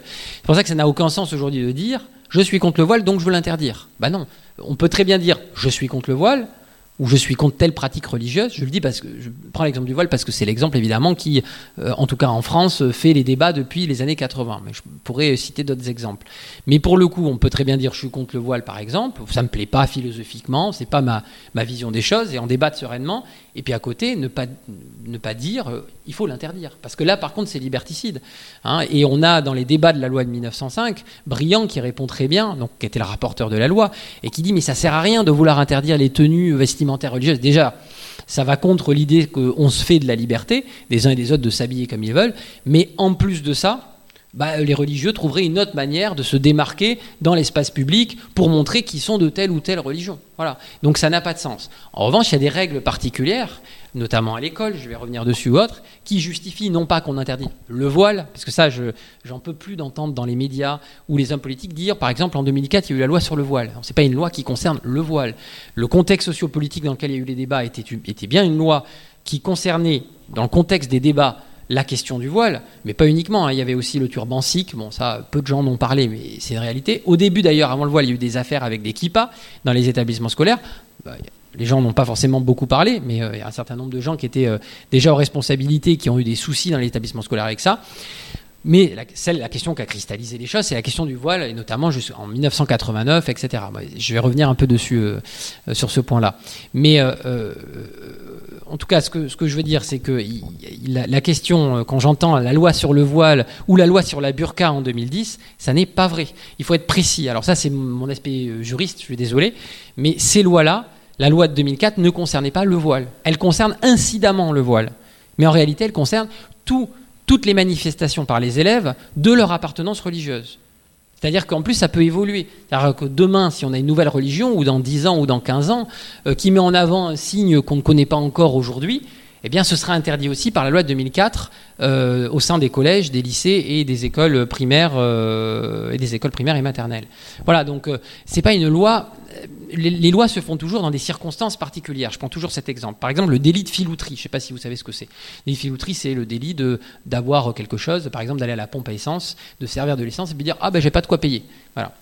Bon, et donc il y a eu euh, euh, dans la construction du code pénal notamment euh, ce délit de filouterie qui a été fait, c'était notamment pour les restos, ce qu'aujourd'hui les jeunes appellent le resto basket. Bon, c'est-à-dire de, manger et de pas payer à la fin, ce qu'on peut ramener à du vol. Bon, ça s'appelait le délit de filouterie. Bah, il y a un moment donné, à une époque où on a pris conscience, et le législateur a pris conscience qu'il y avait ces délits-là qui se multipliaient. Il a pris conscience que le délit de filouterie se faisait, je crois que c'était essentiellement sur les restaurants au tout début. Bon, très bien. Bon, et eh ben, on n'a pas fait une loi sur le délit de filouterie des restaurants. On a fait une loi sur le délit des filouteries. Euh, les débats à ce moment-là concernaient peut-être plus les restaurants ou plus euh, un autre fait, mais la loi, elle s'est appliquée pour tout en termes de délit de filouterie. C'est ce que je veux dire. je prends cet exemple qui n'a rien à voir avec la religion, mais c'est important. Donc la loi de 2004, elle n'a pas été faite, c'est pas une loi sur le voile. Et moi, quand j'entends ça sur les débats de plateau télé, ah, je, m'énerve tout seul parce que ça n'est pas, ça n'est pas admissible d'entendre ça. C'est pas vrai. Il faut être rigoureux. De la même manière, la loi de 2010, c'est pas une loi qui concerne en réalité la laïcité. Rien à voir avec la laïcité. Le fondement de la loi de 2010, c'est pas la laïcité. Euh, bien sûr, tous les débats sociopolitiques ont, traité, ont traîné autour de la question du voile intégral, mais la loi, elle n'a pas du tout été faite sur ce fondement, elle a été faite notamment sur un fondement de sécurité. Alors on peut dire euh, est-ce que c'est juste, est-ce que c'est pas juste, etc. Est-ce qu'on est, d'accord ou pas avec, mais on ne peut pas dire que c'est une loi qui concerne le voile intégral. Elle concerne et elle interdit la dissimulation du visage dans l'espace public. Donc évidemment, ça concerne le voile intégral, mais ça concerne aussi les black blocs ou les manifestants qui cachent leur visage dans une manifestation publique ou autre, etc. Donc ça, c'est un point vraiment important. Et ça concerne en plus la loi de 2010, même pas la laïcité. alors, je vais revenir juste sur un contexte un peu important euh, avant de, terminer et puis qu'on puisse euh, échanger. C'est le contexte des années 80, parce que c'est vraiment un point qui est essentiel pour comprendre ce qui se passe aujourd'hui et les débats qu'il y a autour de la laïcité aujourd'hui. Qu'est-ce qui se passe? Pour expliquer ça, moi, j'arrive au début des années, enfin à la fin des années 70. À la fin des années 70, donc pile poil l'année 79, une année un peu importante. Il se passe plein de choses et notamment qu'est-ce qui se passe? Il se passe pas que des choses en France, et notamment en Iran. on a l'ayatollah Khomeini, comme vous le savez, qui prend le pouvoir d'ailleurs avec euh, un certain nombre euh, d'intellectuels français hein, qui, euh, en tout cas, lui sont très favorables à cette époque-là. Alors bon, il faut se remettre dans le contexte. Je ne vais pas distribuer les bons et les mauvais points quelques années plus tard parce que ce serait facile pour moi. Mais et puis il y a toujours des contextes. Mais en tout cas, à mon avis, c'était pas une très très bonne idée de mettre l'ayatollah Khomeini. En tout cas, je peux le dire avec le recul aujourd'hui, comme beaucoup de gens, puisque évidemment, bah, la théocratie telle qu'elle fonctionne en Iran aujourd'hui, en tout cas, elle n'est pas très, particulièrement euh, adepte des libertés publiques euh, euh, pour les uns et les autres, ni pour évidemment la laïcité. Mais j'ose même pas prononcer le mot pour l'Iran. Bon, voilà. Et donc c'est une théocratie qui fonctionne avec des règles religieuses. Donc on revient à ce que je disais tout à l'heure avec l'idée de souveraineté et de, des lois qui se font sur le champ de la rationalité. Là-bas, c'est pas ça. Hein. Au-dessus du président, il y a les sages de la religion musulmane telle qu'elle est interprétée par la tendance iranienne. Bon, très bien. Euh, mais c'est important ce qui se passe en 79 parce que ça va avoir des répercussions, y compris en France. Et pas qu'en France, hein, dans le monde entier. Hein. L'ayatollah Khomeini, il est assez clair finalement dans les livres qu'il écrivait avant d'arriver au pouvoir. Euh, je ne vais pas raconter sa vie, hein, mais il était assez clair et qu'est-ce qu'il disait? Il disait, ben oui, mais moi je veux faire de l'Iran une république islamiste avec des lois religieuses qui sont euh, comme ci et comme ça, avec une vision très conservatrice de cette religion, de la religion musulmane, qui était donc sa vision à, à, lui, à l'ayatollah Khomeini. Et puis il dit, après l'Iran, je veux m'exporter ailleurs. Euh, et je veux que euh, les pays de tradition ou de culture musulmane euh, soient aussi dans cette conception très rigoriste et conservatrice de l'islam. et puis après, on continuera sur d'autres pays qui ne sont pas forcément de culture musulmane. Bon. Eh ben, euh, dix ans plus tard, en 89, euh, il s'est écoulé un certain nombre de temps, et l'ayatollah Khomeini, bah, il a réussi son pari en un rien de temps. Il a réussi son pari en islam, en, en, Iran, pardon, en très peu de temps, et puis il a réussi son pari dans une partie du Moyen-Orient. Alors il n'y a pas euh, que lui, puis il y a d'autres facteurs. C'est très caricatural ce que je dis en termes de d'histoire, de, géopolitique, etc. Mais c'est un, un, fait qui est très important. Et pourquoi c'est très important? Parce qu'on va le revoir l'ayatollah Khomeini dans l'année que je vais traiter. L'année que je vais traiter, c'est l'année 1989, qui est une année clé, une année symbolique dans laquelle finalement on est toujours aujourd'hui. Ça va être un peu ce que je vais dire pour conclure mon propos. Pourquoi? Parce que tous les débats qu'il y a eu en 89, sur tous les éléments autour de la question de la laïcité, soit la laïcité directement, soit des questions connexes autour de la laïcité, la liberté d'expression vis-à-vis des religions ou autres, etc., on les retrouve aujourd'hui. En fait, ce sont les mêmes débats euh, qui sont simplement actualisés d'une manière ou d'une autre, qui sont illustrés par euh, d'autres personnes, etc. Et 89, euh, c'est une année symbolique parce que, bon, bah déjà, vous le savez, il y a la chute du mur de Berlin, c'est pas rien parce que symboliquement, on était habitué pendant euh, depuis la sortie de la guerre à avoir deux blocs qui s'affrontaient, etc. Là, les choses mutent à ce moment-là et sont, assez intéressantes. Euh, depuis dix ans, il y a cette montée d'un islam très radical dans certains pays. C'est pour ça que j'ai cité l'Iran. donc, qui touche une religion en particulier. Hein, c'est une réalité, hein, voilà. Et, on a avant 89, donc c'est aussi le bicentenaire de la Révolution française, hein, tout ça est assez symbolique, donc ça doit sans doute toucher aussi les inconscients. Moi, je l'ai pas vécu, je suis né en 89, hein, donc, euh, mais euh, je veux dire, je sais comment ça s'est un peu passé pour avoir fait un peu d'histoire là-dessus de cette année-là. Il y a eu plein de choses faites pour le bicentenaire de la Révolution, donc autour des idées de la Révolution, notamment aussi de la laïcité et autres, etc. En tout cas, il y a, il un certain nombre de choses. Donc c'est une année qui est très, très, très, très, très chargée. Euh, mais finalement, la cristallisation et la séparation, notamment à gauche, des gens qui se sont disputés autour de la question laïque, autour du voile à l'école, pour le coup, effectivement, avec le cas qui s'est produit au collège de Creil, il commence bien avant 89. Il commence au tout début des années 80. En 81, euh, François Mitterrand est élu président de la République. C'est la première fois sous la Ve République qu'on a une alternance politique et qu'on a un président qui est élu et qui vient de la gauche. Puisqu'avant, on n'avait que des présidents euh, qui étaient issus euh, de la droite ou du centre.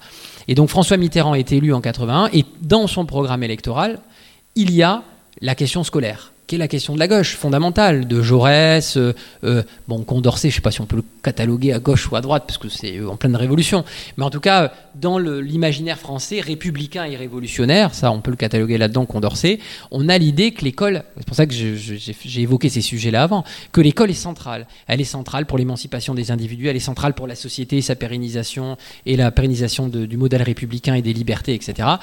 Et donc, on a dans le programme de Mitterrand euh, une idée qu'il faut euh, muscler l'école publique.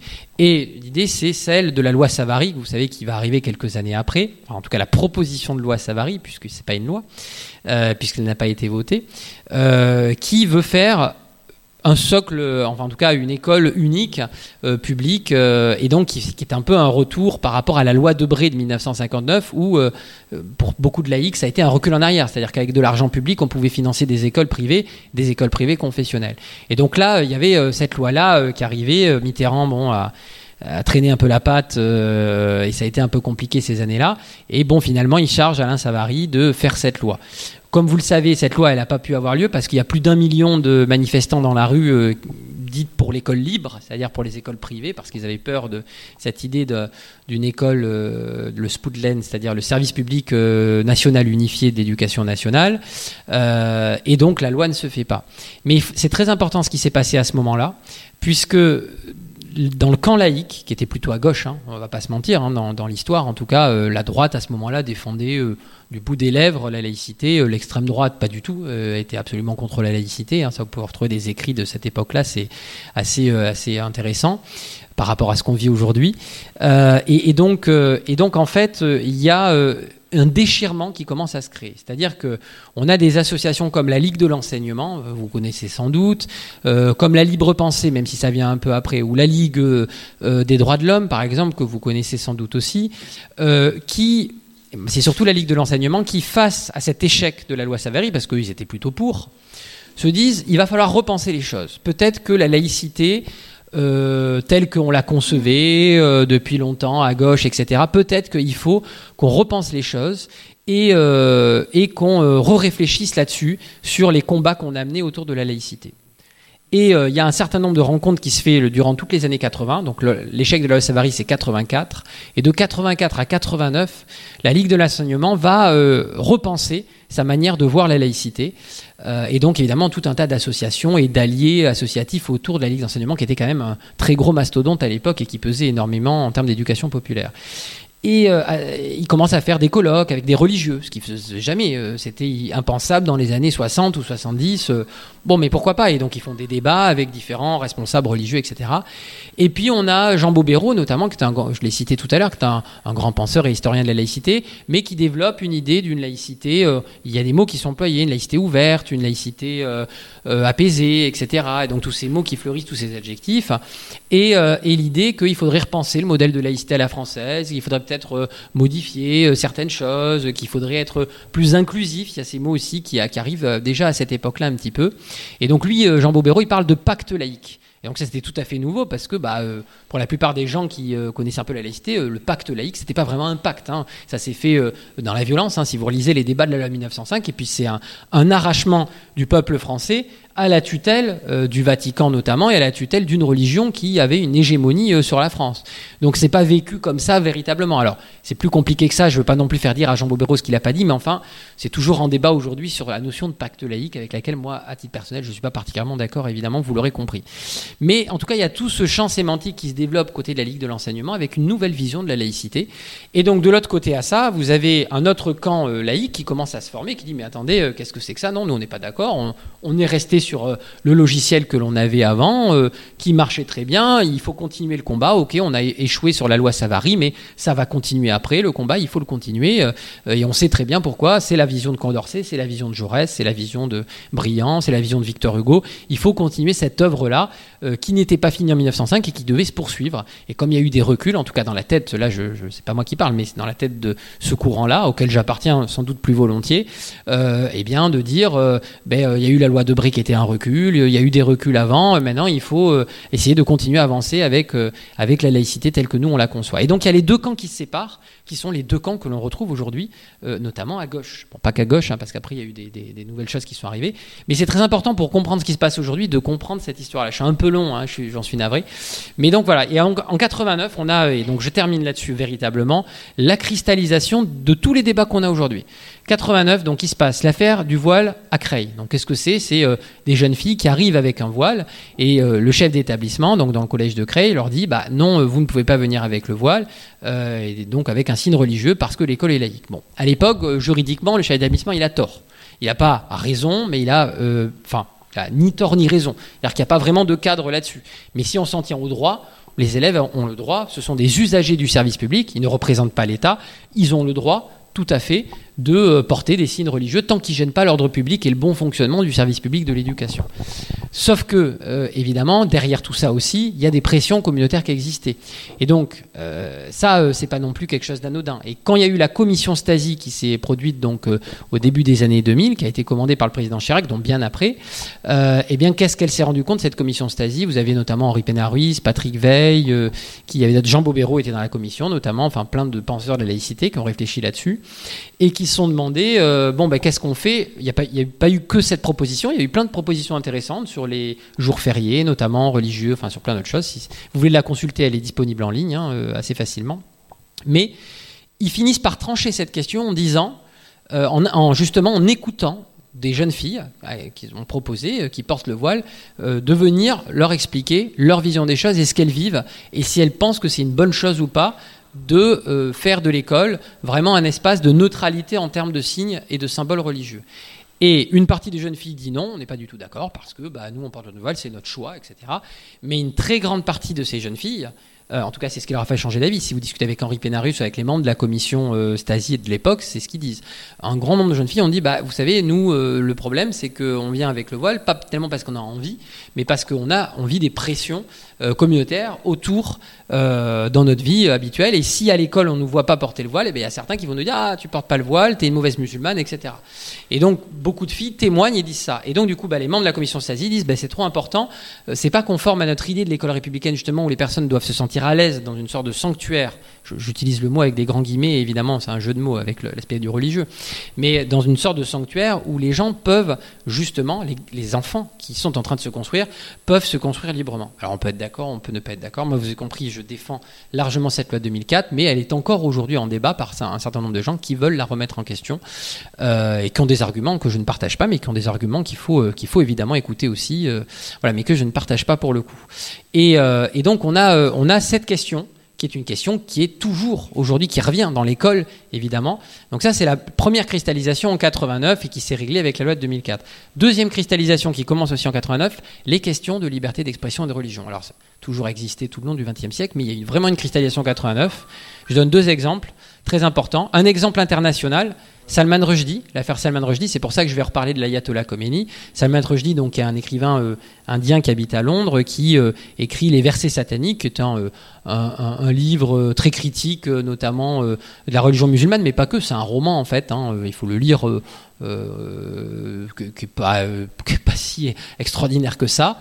Mais en tout cas, qu'est-ce qui se passe? Bon, Salman Rushdie écrit euh, cet ouvrage-là. Un certain nombre de gens ne sont pas d'accord, et c'est tout à fait leur droit de ne pas être d'accord, de se trouver que c'est insultant pour leurs croyances ou autres, etc. Et qui manifestent partout dans le monde, en tout cas dans les États à majorité, enfin, dans un certain nombre d'États de culture et de confession majoritaire musulmane. Et, et le monde occidental, à ce moment-là, donc en 89, est assez choqué finalement d'être confronté et de voir que quelque chose qui pourtant, a priori, allait de soi depuis un, certain nombre d'années dans une partie des pays occidentaux, et notamment en France, c'est-à-dire qu'on a le droit de critiquer les dogmes religieux sans être inquiété pour sa vie, bah, qu'en fait, si aujourd'hui, bah, ça existe encore, puisque Salman Rushdie euh, est menacé de mort par l'ayatollah Khomeini, qui promet une récompense et qui lui met une fatwa sur la tête, et euh, qui aujourd'hui est encore ultra protégé, Salman Rushdie, et qui vit euh, aujourd'hui, donc c'est d'actualité, puisque les, les, cyberharceleurs de, de Mila aujourd'hui étaient jugés, étaient jugés au tribunal d'ailleurs. Mais en tout cas, on a cette cristallisation avec cette affaire-là, et une autre euh, que je veux citer quand même, pour pas citer que des, des, choses en lien avec la religion musulmane, parce que ça existait aussi, c'est l'attentat au, euh, au, cinéma euh, de, je sais plus le quartier, à Paris, parce qu'il y a le film La dernière tentation du Christ qui passe, et donc vous avez des radicaux intégristes catholiques qui vont enflammer le cinéma, hein, qui vont poser des, sortes de, produits inflammables, et heureusement, je crois que ça n'a pas fait de mort, ça a fait quelques blessés, mais à Saint-Michel, c'est ça, et donc vous avez une autre cristallisation autour des question de liberté d'expression. Et, euh, et, voilà, donc je vais en finir là euh, sur les cristallisations. Et on retrouve, vous voyez aujourd'hui, dans les débats, ces mêmes cristallisations. Alors j'ai pas eu le temps de parler de la loi confortant les principes de la République, je l'ai évoqué un petit peu. Merci beaucoup. Parlons laïcité, le débat. Est-ce que tu peux nous parler des principes euh, de, de cette loi proposant le renforcement des principes de la République. Qu'est-ce que ça va changer? Alors je vais être très rapide euh, parce que sinon on va pas pouvoir échanger parce que c'est une très grosse loi, euh, qu'on soit d'accord ou pas avec. Hein, euh, c'est une très très grosse loi qui touche plein de droits et libertés, qui touche plein de domaines. elle touche notamment le principe de neutralité hein, qui découle du principe de laïcité, mais pas que d'ailleurs, le principe de neutralité des fonctionnaires, où en fait, elle ne fait qu'entériner des choses qui étaient déjà décidées par les juges dans la jurisprudence, c'est-à-dire que par exemple, c'est pas seulement les fonctionnaires qui sont euh, avec un contrat euh, d'agent de droit public, ça c'est l'article 1 de la loi, c'est pour ça que je parle au moins du premier, euh, qui, qui ne sont pas les seuls à être soumis au principe de neutralité, c'est-à-dire que ce qui doit être soumis au principe de neutralité, c'est lorsqu'une personne exerce une mission de service public, c'est-à-dire que dès lors qu'on est dans l'exercice d'une mission qui est d'intérêt général, c'est-à-dire pour tout le monde, que du coup cette mission elle est rémunérée d'une manière ou d'une autre par l'argent public, eh bien il faut que les gens qui exercent cette mission de service public, peu importe leur statut, qu'ils soient salariés euh, du privé dans le cadre euh, d'un marché public ou d'une DSP, ou qu'ils soient agents publics contractuels ou agents publics titulaires, doivent, le temps qu'ils exercent cette mission de service public, respecter le principe de neutralité. Donc neutralité dans leur manière de rendre le service, mais neutralité symbolique aussi vis-à-vis de leurs habits et des signes qu'ils pourraient porter euh, pour euh, bien montrer qu'ils représentent l'État. Ils ne représentent pas une religion, mais ils représentent bien l'État à ce moment-là c'est un, des points essentiels, mais il n'y a pas que celui-là, il y a l'instruction famille euh, que j'ai évoqué tout à l'heure, il y a un certain nombre d'autres points. Alors, rapidement, pour le, suivi législatif, là, ce qui s'est passé, on a eu cette loi avec beaucoup de fake news d'ailleurs qu'on circulait. Il y avait une fake news qui a circulé comme quoi le voile serait interdit dans la rue, etc. Bon, c'est absolument faux. Euh, c'est un, amendement qui avait été déposé par une, députée d'extrême droite, euh, qui évidemment n'a pas été voté ni en commission ni en séance publique. Et du coup, il y a une fake news qui est allée faire sa petite balade un peu partout pour dire que la loi allait interdire le voile. Non, la loi n'interdit ni le voile, ni la kippa, euh, euh, ni un t-shirt avec marqué euh, Vive la rationalité, abat Dieu ou les religions. non, non, pas du tout. voilà, Et donc la loi, elle, concerne plein de champs. Donc là, ce serait difficile pour moi de, de, tous les évoquer, mais peut-être avec des questions précises sur, sur ce qui se dit là-dessus ou pas. Donc quand j'entends, euh, donc comme tu définis euh, rapidement des points de la loi, euh, ma question c'est est-ce que c'est un progrès par rapport aux libertés que donne la loi de 1905 ou est-ce que ça va entraîner des restrictions ou des doublons avec ce qui est déjà dit pour dans les missions cultuelles, etc. Parce que le, Jusqu'à maintenant, avant d'entendre ce que tu disais, je pensais que c'était pas intéressant de toucher de 1905, puisque tout était écrit dedans, et quand on la relit euh, sur la façon de profiter des édifices, de les faire, etc., on voit qu'elle prévoit. Euh, mais par rapport au voilement des mères qui accompagnaient des enfants dans les bus scolaires, euh, les instits avaient déjà pensé qu'il valait mieux montrer euh, neutralité pour respecter, euh, pour ne pas discriminer. Donc, dans, cette loi, j'aimerais quand même un peu de détails pour conforter ma façon de penser, parce que dans ce que tu dis, ça va contre ce que je pensais rapidement avant. Il ne faut pas faire de la loi de 1905 un totem. Hein. C'est vrai qu'un euh, certain nombre de militants laïcs ont tendance à le faire. Moi, à titre personnel, c'est pas mon cas. Hein. Euh, je suis spécialiste de la question euh, comme d'autres, mais après, je suis aussi militant laïque. Moi, je ne la considère pas comme un totem. Je pense que c'est un cadre qui était extrêmement intelligent pour l'époque. Quand on relit les débats, on voit qu'ils sont d'une brûlante actualité et qu'il y a un certain nombre de, de choses qui ont été tranchées, je trouve, très intelligemment et avec beaucoup de finesse. Pour autant, il y a un certain nombre de paradoxes que la loi a posés dès 1905. Aristide Briand, il a dû corriger sa loi en 1906, en 1907 notamment, notamment sur les associations cultuelles.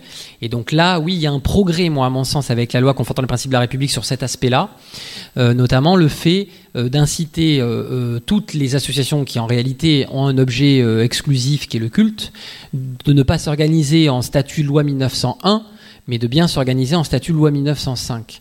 Parce qu'aujourd'hui, en gros, la difficulté, c'est que les églises catholiques, enfin, l'église catholique, elle est organisée, alors, c'est encore plus compliqué, mais en, statut loi 1905, mais avec euh, d'autres statuts euh, propres euh, à l'église catholique. la religion juive et les protestants, ils sont plutôt, enfin, surtout les protestants organisés en 1905, et la majeure partie des associations cultuelles, de fait, musulmanes, pas toutes, mais sont organisées statut loi 1901. Et donc en fait, il y a des avantages au statut loi 1901 et des inconvénients pour euh, une association qui fait de la religion, et de la même manière, il y a des avantages et des inconvénients en 1905.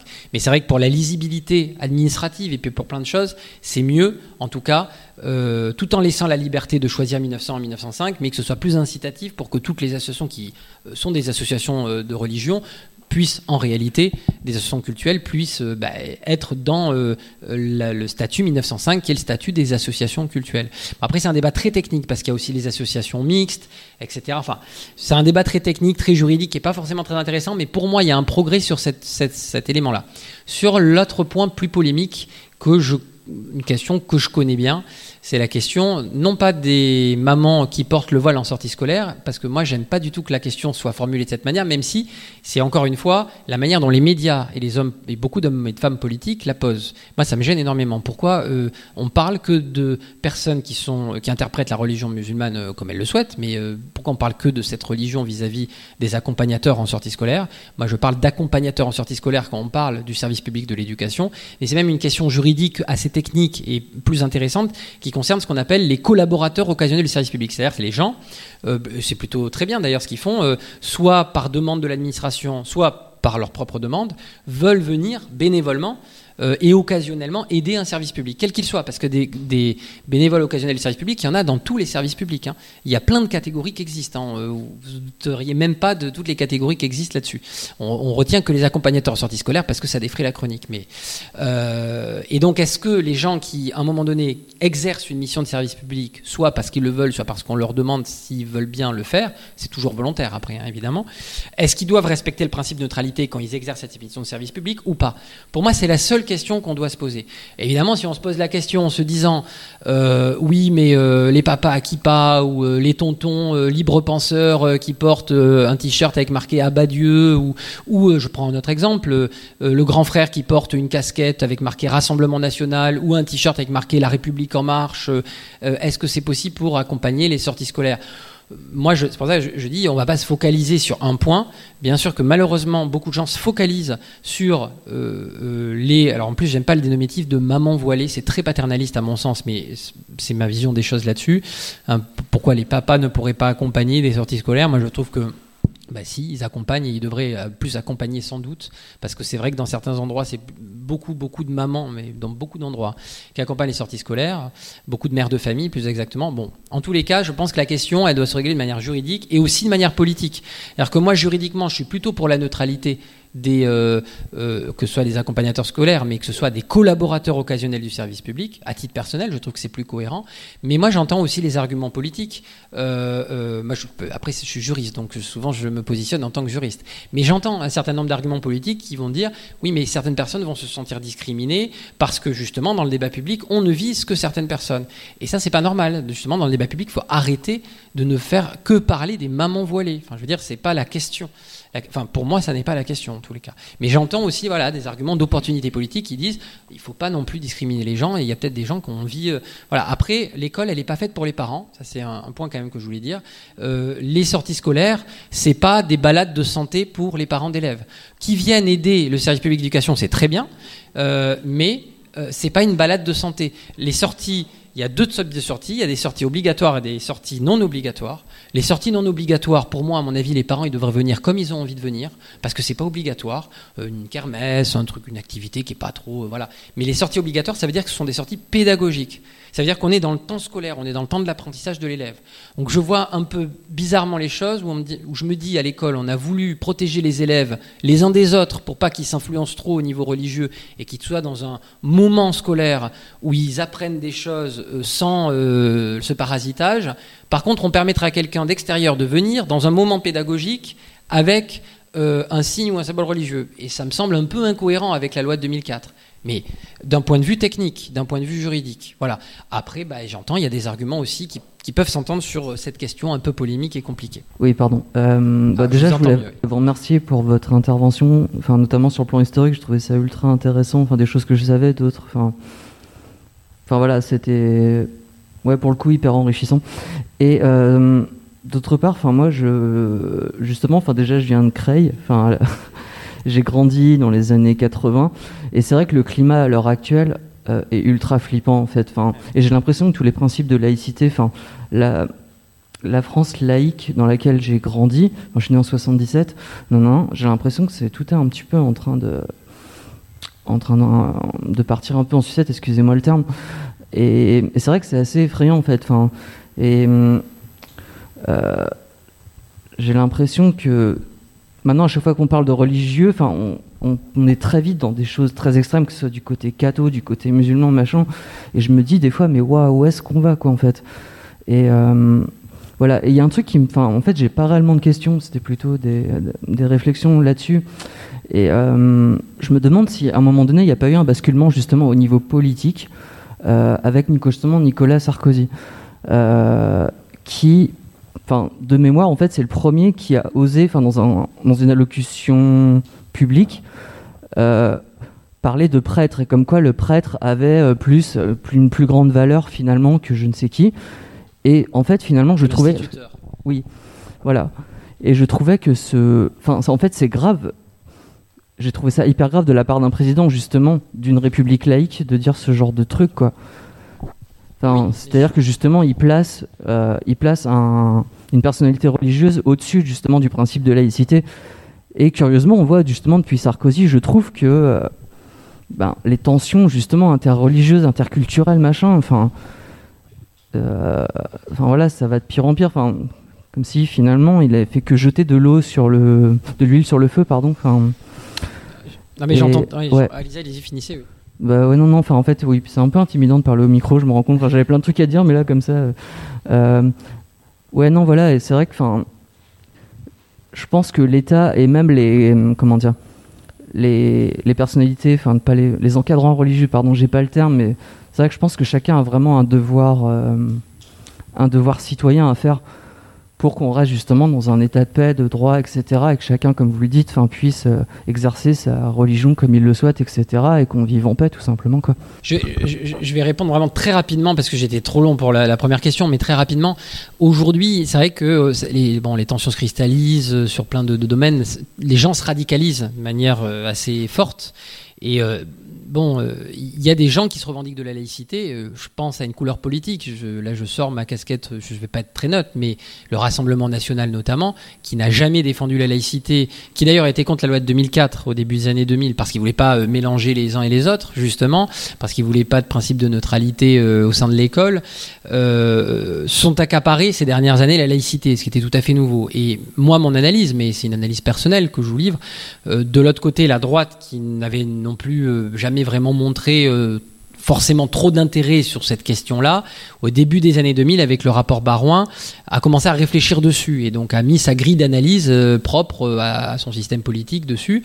Et dans le même temps, une partie de la gauche, à mon sens, a complètement abandonné ces questions-là jusqu'à des dérives, enfin moi ce que j'estime être des dérives quand on se revendique de la gauche, des dérives où carrément aujourd'hui on remet en question juste les bases du principe de laïcité. Par exemple, j'entendais, euh, en tout cas, il me semble qu'elle se revendique de la gauche, mais Rokaya Diallo euh, expliquait, euh, je lui avais répondu dans une tribune, mais expliquait qu'il faudrait enlever le principe de neutralité, mais garder la laïcité. Ah bah alors oui, bon, il va pas rester grand-chose de la laïcité si on enlève le principe de neutralité. Il va, il va rester des choses, mais il va pas rester grand-chose. moi, je veux bien. Chacun, moi je dans une démocratie, chacun a des propos, et dit des choses, et c'est très bien qu'on débatte. Mais aujourd'hui, c'est vrai qu'il y a des radicalisations, et puis pour autant, de l'autre côté, il y a il y a des gens, alors moi je ne dis pas laïcard, j'aime pas du tout ça, parce que c'est un mot qui vient d'ailleurs de l'extrême droite euh, maurassienne. On comprend ce que ça veut dire, mais moi je dis plutôt laïciste. Effectivement, il y a aussi une tendance laïciste qui vise aujourd'hui à vouloir interdire euh, euh, toute existence du religieux, quel qu'il soit. bon, eh ben, moi ça me va pas du tout. Et de la même manière, et je terminerai là-dessus, donc une partie de la droite, voire enfin de la droite extrême et de l'extrême droite, veut une laïcité que j'appelle à géométrie variable, c'est-à-dire très dure avec les musulmans, euh, parce que derrière il y a sa grille de lecture et son discours, et puis très souple avec les euh, chrétiens et les catholiques parce que c'est notre histoire et patati et patata. Bon, très bien. Euh, moi je suis pas d'accord avec ça. La laïcité c'est pas géométrie variable, c'est pour tout le monde pareil. Et de l'autre côté, de manière totalement symétrique, pour moi en tout cas, une partie de la gauche fait exactement l'inverse. Mais faire l'inverse du RN, c'est pas forcément faire bien. Hein, euh. mais en tout cas, elle est dans cette logique-là de dire bon ben avec les cathos, etc. On les a mis au pas. Enfin, je, caricature les propos, mais c'est un peu ça, ce que dit une partie de responsables de la libre pensée, par exemple aujourd'hui. Euh, mais alors par contre, dès lors qu'il y a des dérives qui viennent de la religion musulmane, oulala, là là, faut pas en parler, ça n'existe pas. On a très peur et on est dans le déni. Moi, je pense qu'il faut traiter tout le monde de la même manière parce que justement, euh, c'est un des points fondamentaux de la laïcité d'essayer de tendre vers une égalité des cultes, en tout cas, et d'ailleurs des non-cultes, enfin des gens qui ne pratiquent pas un culte, c'est-à-dire que tout le monde soit traité de la même manière et soit d'abord reconnu comme citoyen avant d'être reconnu comme croyant ou appartenant, euh, ce qui est tout à fait légitime, à telle ou telle communauté, quelle qu'elle soit. On appartient tous à des communautés. Hein, voilà.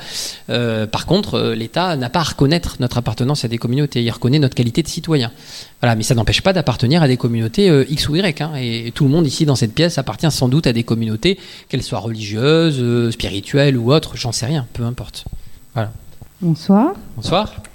Alors, euh, moi j'aimerais rebondir sur ce que vous dites sur la, la, radicalisation un petit peu des plein de, mouvements. Hein. Je, je, suis assez d'accord avec monsieur sur le fait que effectivement on a euh, tout un brouhaha un petit peu qui se, qui se forme depuis quelques années. Moi, je vais vous raconter une petite anecdote. Euh, alors déjà, je, je suis présidente d'association, hein, je me présente. Euh, mais j'ai été aussi arbitre de foot il y a quelques années. Et j'ai rencontré une difficulté, à savoir le fait de porter. donc moi, je porte un turban. Et le fait de porter, donc, de couvrir mes cheveux sur les terrains de foot, ça a fait que finalement, je n'ai pas été euh, appelés, euh, généralement on appelle les femmes pour euh, arbitrer les, matchs de, finale, alors, de Coupe de l'Essonne, ce genre de choses. Et moi je n'ai pas été appelée donc, par le district, ce qui m'a peiné parce que en tant que joueuse, ancienne joueuse amatrice, en tant que personne qui donne de mon temps pour, bah, voilà, pour une passion que qui me tient à cœur, j'ai trouvé vraiment dommage que euh, bah, je me retrouve pénalisée finalement euh, parce que euh, voilà, j'avais un, bonnet sur la tête, ce qui en soi ne gênait en rien mon, mon parcours d'arbitre. Donc ça, c'est l'anecdote voilà, que je voulais partager avec vous et revenir sur le fait que, effectivement, dans le paysage français, on est sur des radicalisations. Alors vous, vous employez le terme laïciste. Moi, je, je pense que la laïcité se, tend à se radicaliser, parce que si je suis bien ce que vous me dites et je parle euh, selon ce que, ce que vous dites, c'est qu'il y a une loi qui dit que si on est euh, dans une entreprise privée, ou en tout cas où on répond à, une, euh, ce qui touche à l'État, ou à un, service public, donc dans mon cas, dans une association, je ne pourrai plus exercer, si cette loi passe, euh, en tant que soit euh, euh, membre d'un bureau ou en tant que salarié sans enlever mon foulard. Alors, il y a, plusieurs questions. Merci déjà pour votre témoignage. Euh, bon, alors la question des fédérations sportives, je la connais un petit peu, mais elle est, très complexe. Elle est très complexe aujourd'hui parce qu'il y a, en tout cas à la base, il y a la charte de l'Olympisme notamment, euh, qui euh, indique un certain nombre de règles, etc. Et d'ailleurs, c'est une question qui est posée dans la loi confortant les principes de la République. Et il y a un certain nombre d'amendements qui ont été déposés au Sénat, notamment sur cette question. Là, ça revient à l'Assemblée, donc on va voir un petit peu ce qui se passe. Bon, je suis pas devin, donc je sais pas trop où est-ce qu'ils vont aller. Mais votre deuxième question, elle est très très intéressante parce qu'il y a aujourd'hui des confusions autour de ça. Effectivement, le principe de laïcité, c'est un, principe de droit public. Donc ça s'applique aux institutions et aux services publics. C'est pas un principe qui s'applique euh, entre guillemets, je dis bien la laïcité. Hein, c'est pas un principe. Je parle du principe juridique. C'est pas un principe qui s'applique dans la rue, etc. Euh, mais c'est aussi un principe politique. Donc, ça, d'une certaine manière, la, laïcité, c'est aussi une identité constitutionnelle. C'est pas seulement juste un principe juridique froid avec quelques critères qu'on applique, etc. Donc, il y, a déjà toujours l'ambiguïté parce qu'il y a un mélange des deux. Et donc, forcément, il y a des appréhensions différentes, politiques, morales, philosophiques de la laïcité. Euh, et chacun peut euh, décider que, que c'est bien ou que c'est pas bien et que c'est ça qu'il faut faire ou pas, etc. Mais la question que vous posez, c'est une question beaucoup plus précise qui, pour moi, ne concerne pas la laïcité. Et souvent, on dit euh, la laïcité en entreprise. Moi, je supporte pas cette phrase parce qu'en réalité, il n'y a pas de laïcité dans l'entreprise. En tout cas, c'est pas la question de la laïcité à proprement parler qui est dans l'entreprise. C'est la question de la neutralité euh, dans l'entreprise, alors on va me dire que j'ouvrais sur les mots, mais non, pas du tout, parce que la laïcité, elle n'est pas réductible à la neutralité.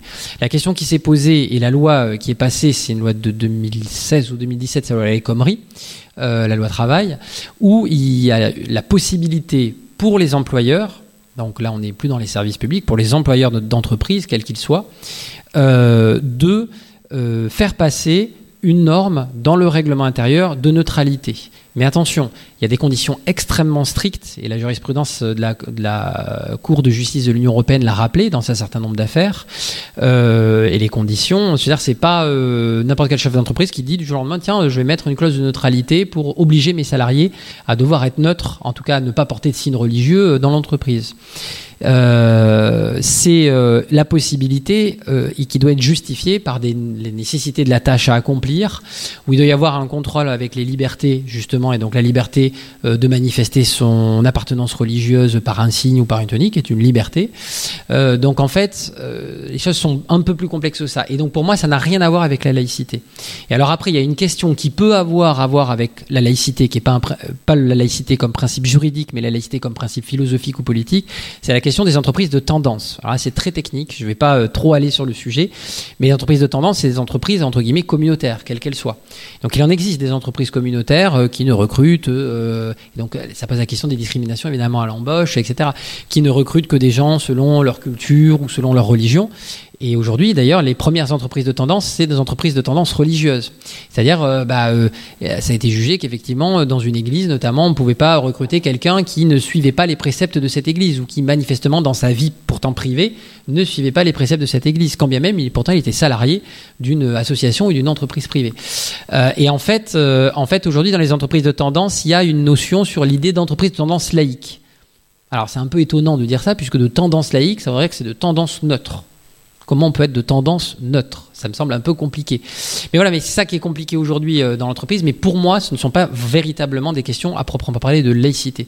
Ce sont des questions de droit du salarié, dans l'entreprise, des questions de liberté publique et des questions d'intérêt de l'entreprise. Parce qu'il y a ça aussi, l'intérêt de l'entreprise. C'est-à-dire que moi, je comprends ce que vous me dites, enfin avec l'exemple que vous me donnez, mais là, c'était plus dans l'exemple dans les fédérations sportives, donc c'est encore une autre question, puisque une question aussi de subvention publique euh, et de gestion euh, particulière des fédérations sportives.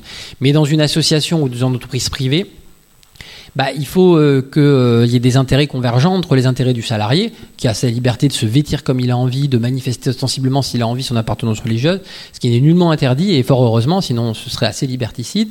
Mais de l'autre côté, les intérêts de l'entreprise, il y a des entreprises qui n'ont peut-être pas envie euh, que le salarié, notamment quand il est en relation avec de la clientèle ou quand il est en relation avec euh, des partenaires, euh, manifeste sensiblement une conviction. Peu importe la conviction d'ailleurs. Moi, je mets les convictions religieuses au même niveau que les autres convictions.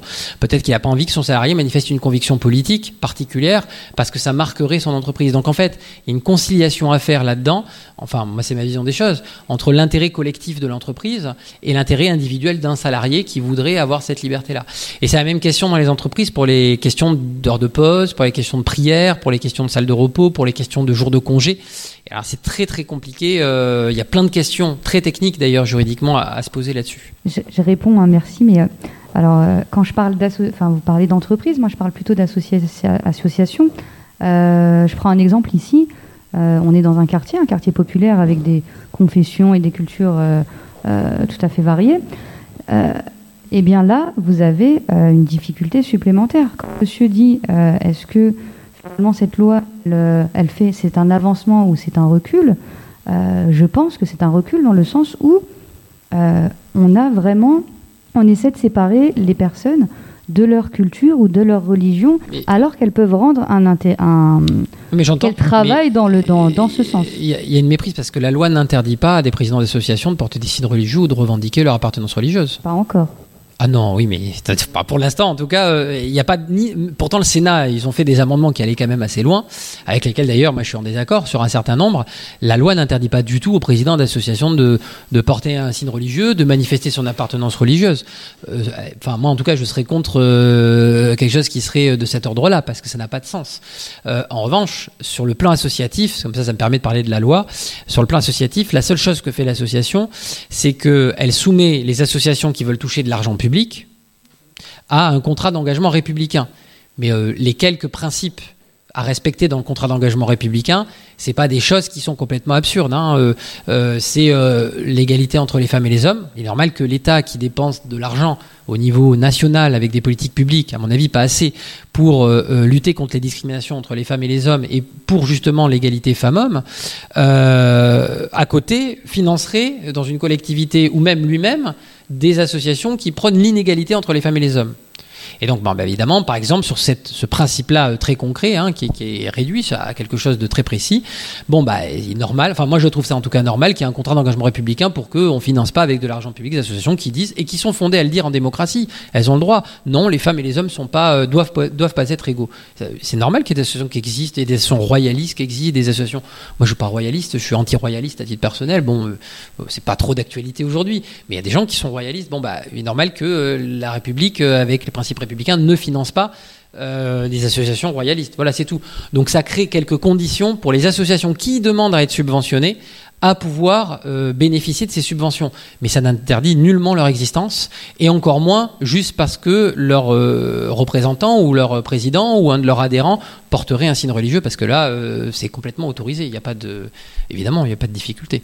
Même quand bien même d'ailleurs votre association touche des subventions et que vous portez un signe religieux, il n'y aura aucun problème. Par contre, si demain, euh, publiquement, en tant que représentant de cette association, vous allez tenir un discours qui va être vu par plein de personnes euh, à la télévision pour dire euh, je considère et je parle au nom de mon association pour vous dire que les femmes et les hommes ne doivent pas avoir les mêmes droits je, je, dis n'importe quoi, quelque chose de fictif, et que les femmes doivent rester à la maison pour faire la cuisine et que les hommes doivent travailler et sont supérieurs aux femmes, ah, là, effectivement, il y aura eu des propos tenus qui font qu'on se dit, ah bah tiens, on subventionne une association dont la présidente dit ça. donc, c'est la seule chose, mais ça n'a rien à voir avec le fait que vous portiez un signe religieux ou que vous ne portiez pas un signe religieux. En tout cas, ça, je vous rassure, il y c'est pas du tout contenu dans la loi, il n'y a pas d'amendement en vue, en tout cas, euh, à l'Assemblée nationale en deuxième lecture pour ça. Et s'il y en avait, je pense qu'il serait, euh, eu égard à la majorité à l'Assemblée nationale, il serait retoqué assez vite. Bonsoir. Bonsoir. Euh, je, rebondis rapidement, mais bon, effectivement, je peux comprendre ton inquiétude, notamment au dernier débat, euh, notamment avec cette présidente de l'UNEF qui s'est fait euh, un petit peu chahuter. Mais bon, je peux comprendre qu'en termes de perspective, c'est pas non plus très facilement lisible. En fait, moi, j'aimerais bien juste revenir un petit peu sur, sur le déroulé un petit peu historique.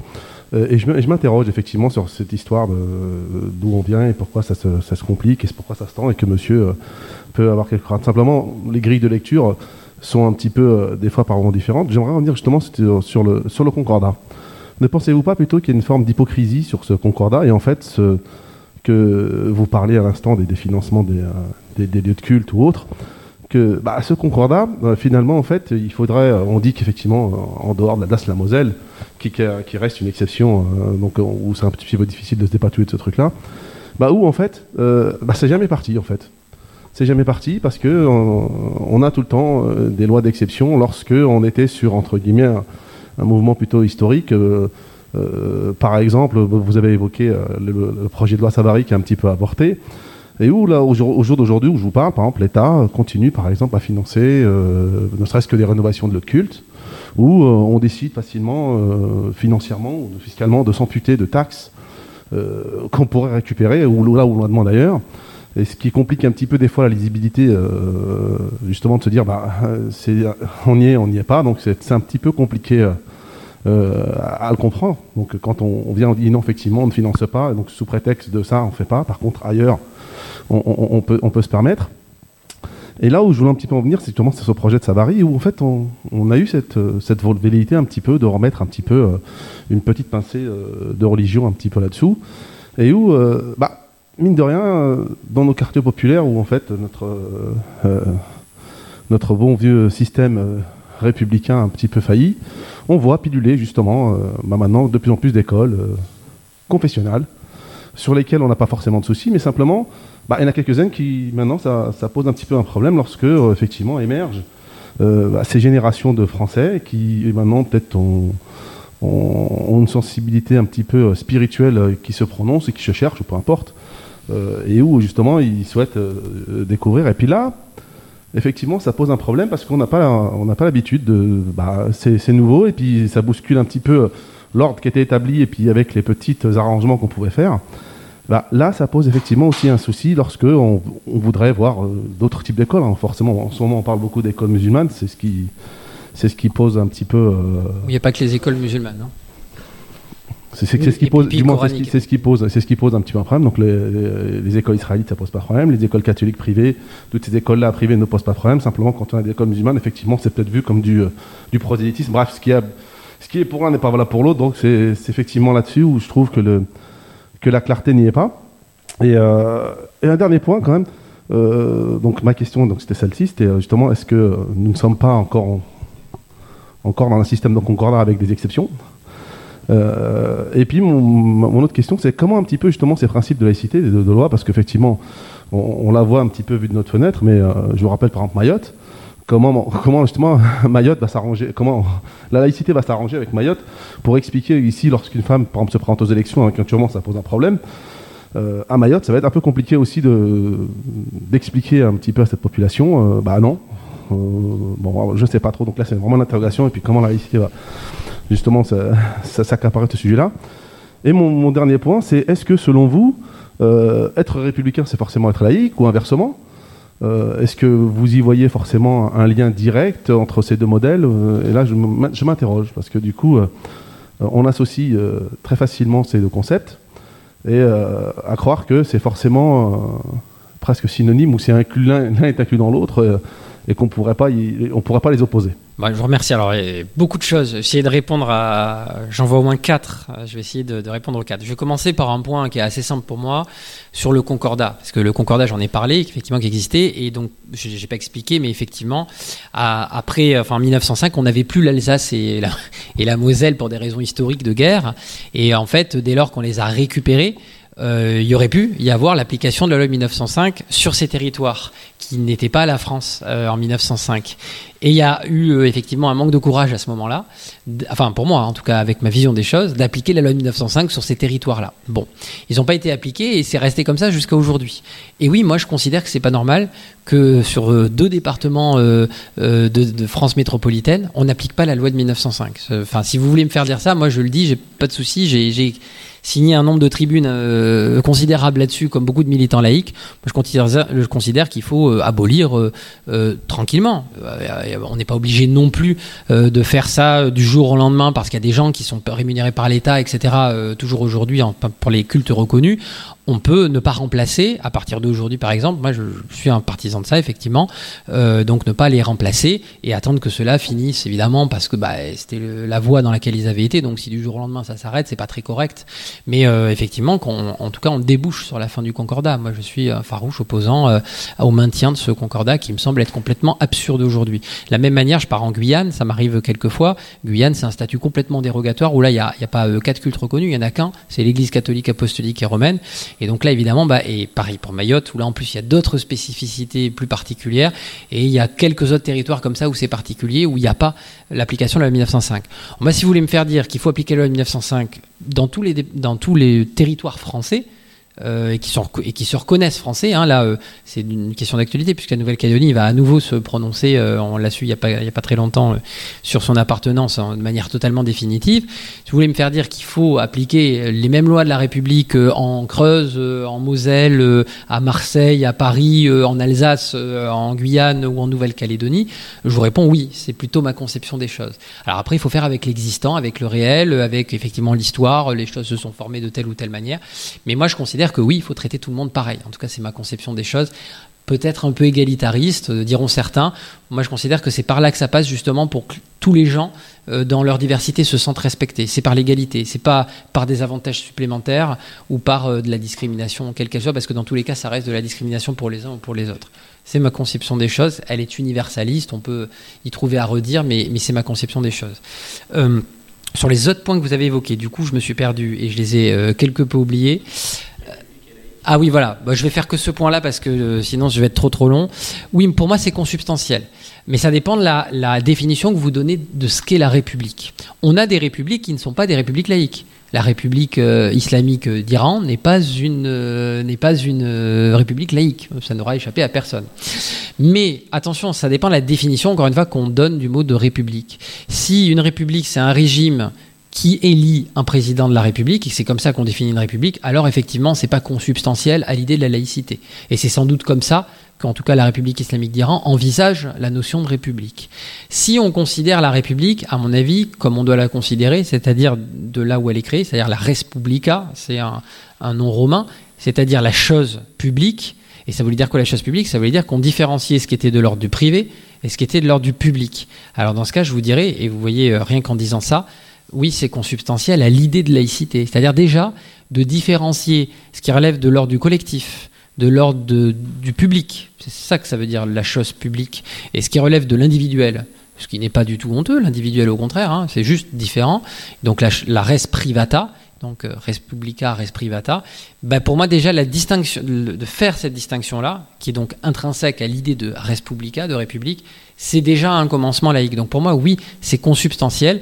Et après, je finis là-dessus, culturellement, telle qu'elle a été envisagée dans la construction sociologique, anthropologique, culturelle française, oui, l'idée de république, elle est consubstantielle totalement à l'idée de laïcité, dès le début. Et c'est pour ça que j'ai voulu parler de la Révolution française, où on parle de république, pour le coup, où le mot est employé, euh, les philosophes des Lumières aussi, sans que le mot laïcité soit employé, mais où l'idée laïcité, par contre, elle est bien présente. Voilà, sans qu'on emploie le mot euh, que l'on utilise aujourd'hui. J'ai pas répondu du coup à plein d'autres observations qui étaient hyper intéressantes. Ah si, une, une qui me paraît fondamentale. Vous avez dit, c'est une remarque que je vais faire, mais vous avez dit, euh, d'une certaine manière, enfin, laissez entendre que la République avait échoué dans certains quartiers. Bah, le constat, je veux dire, il est unanime. Oui, la République, elle a échoué dans certains quartiers pour plein de raisons. Euh, ce serait trop long et il faudrait faire une conférence entière là-dessus pour l'expliquer.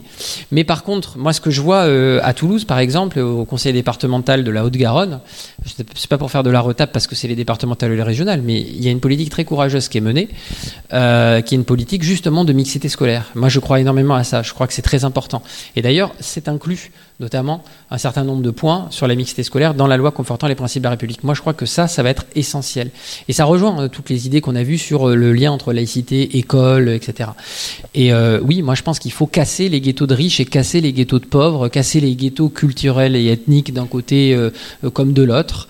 Et je pense que bah, ça veut dire toucher à la carte scolaire, ça veut dire obliger, à un moment donné, des parents qui la contournent, la carte scolaire, pour des raisons financières ou parce que tel établissement, c'est un établissement de riches, de machin, etc eh ben, ne pas pouvoir la contourner. Mais ça veut dire aussi que les gens qui se complaisent, euh, parce qu'il y a des gens aussi qui se complaisent, ou d'autres gens qui aiment bien que ces gens-là se complaisent dans les quartiers populaires en disant on a notre culture, c'est notre collège, c'est notre établissement, il n'y a que des enfants qui viennent de ce quartier qui sont là, ah bah, du coup, à casser aussi pour moi, ces ghettos-là. Je pense que la mixité scolaire est un élément, mais très important pour demain, évidemment. Alors, euh, ça paye pas de suite, hein, et ça, ça, c'est pas rentable hein, euh, d'un point de vue euh, économique. Donc, il faut avoir une vision à long terme, il faut avoir une, une, vraie vision politique. Mais moi, je crois énormément à ça. Ça réglera pas tous les problèmes, mais ça en réglera, à mon avis, un certain nombre dans les années à venir. Donc ça, ça veut dire qu'il faut avoir des politiques courageuses. Bah, au Conseil départemental à Haute-Garonne, nous on détruit les collèges ghettos qui à des endroits. On a, enfin, le, président du Conseil départemental a revu la carte scolaire avec l'académie de manière à ce que eh ben, euh, le collège, qui est l'équivalent de Louis le Grand euh, à Paris, par exemple, hein, donc euh, un très grand collège prestigieux, etc., enfin très grand lycée prestigieux. Mais nous, ça s'appelle le lycée Fermat ou le collège Fermat à Toulouse. Eh ben, on a modifié la carte scolaire, on a détruit un collège ghetto qui n'allait plus du tout. Et les élèves qui habitent dans le quartier prioritaire, eh ben, on, leur paye le transport et ils vont dans cet établissement scolaire. Et ben, ça plaît pas à certains parents qui voulaient rester entre eux en centre-ville très riche, et ça plaît pas à d'autres enseignants qui ont une vision des choses très idéologique en disant ah ben non euh, euh, moi j'ai pas fait ce métier pour ça j'aime bien être là dans une mission un peu évangélique finalement euh, ah ben c'est les petits sauvages des quartiers. Enfin moi c'est comme ça que je les vois. Je trouve ça proprement scandaleux cette vision paternaliste et qui se revendique en plus de gauche. Excusez-moi je donne mon avis je sors de ma neutralité mais je ne supporte plus cette vision là voilà un peu on a notre réserve c'est ce que dit une auteure comme Fatia Boudjala qui vient de Toulouse et je connais bien. On a notre petite réserve de sauvages et c'est bien qu'ils soient tous entre eux etc et nous prof bobo avec tous nos enfants dans euh, les euh, lycées prestigieux et collèges prestigieux. Ah, on ne met pas ces enfants-là, mais nous, on aime bien venir euh, donner la bonne parole dans cet établissement. Je vais peut-être vous choquer avec ces propos, mais il y a un certain nombre de gens qui ont cette vision-là, moi, que je ne supporte pas. Ou les gens qui vivent dans ces quartiers, qui se complaisent à cette non-mixité, ça me semble compliqué aussi. Je pense que la mixité, elle doit exister de tous les côtés, et les gens qui sont contre ça, à mon avis, font partie du problème. Moi, je suis justement issue, je suis d'origine iranienne, donc forcément, j'ai vécu la République islamique, bonjour Maya.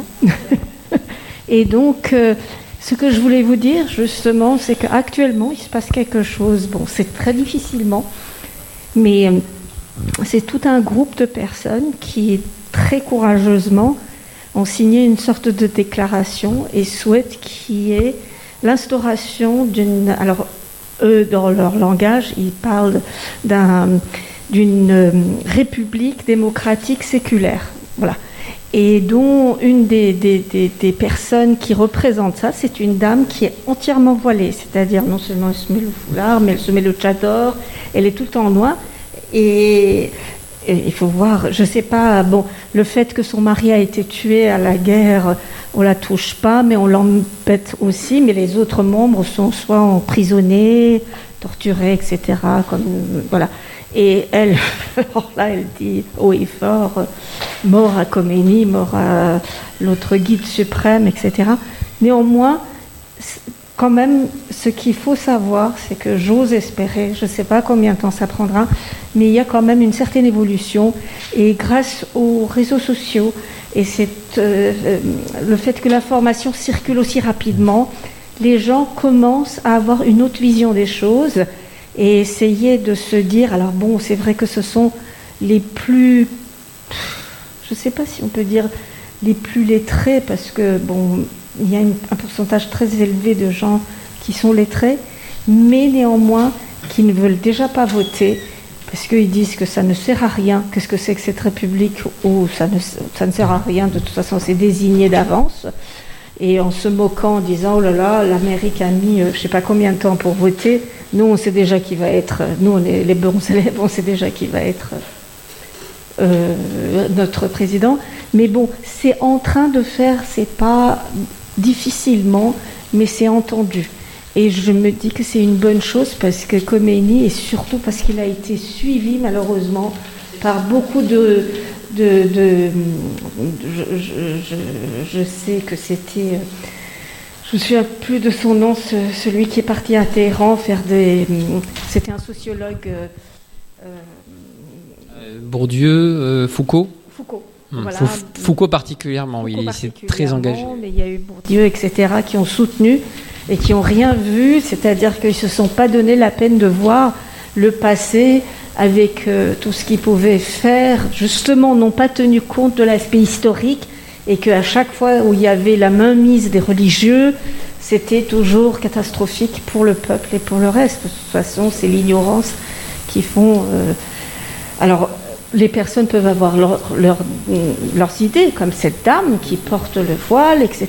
Mais néanmoins, elle, elle demande un système euh, laïque justement. merci pour votre témoignage, mais c'est vrai peut-être faire un commentaire parce que ça, appelle pas, euh, c'est pas forcément une question, mais euh, c'est vrai que avec moi je pense que les réseaux sociaux ou l'interconnectivité, notamment, enfin l'interconnexion pardon avec avec ces éléments-là, bon même si c'est bridé hein, quand même, hein, parce qu'il y a des choses qui sont qui sont un peu un peu vérifiées, bridées, un peu comme en Chine hein, aussi, donc mais de moins en moins et pas toujours, voilà, de moins en moins. Et surtout, il y a, c'est la jeunesse dorée, enfin, ce qu'on appelait à un moment donné euh, la jeunesse dorée iranienne, qui aussi euh, se révolte un peu parce que, bah, eux, ils veulent, ils ont les moyens de leur liberté et ils ont envie d'en jouir.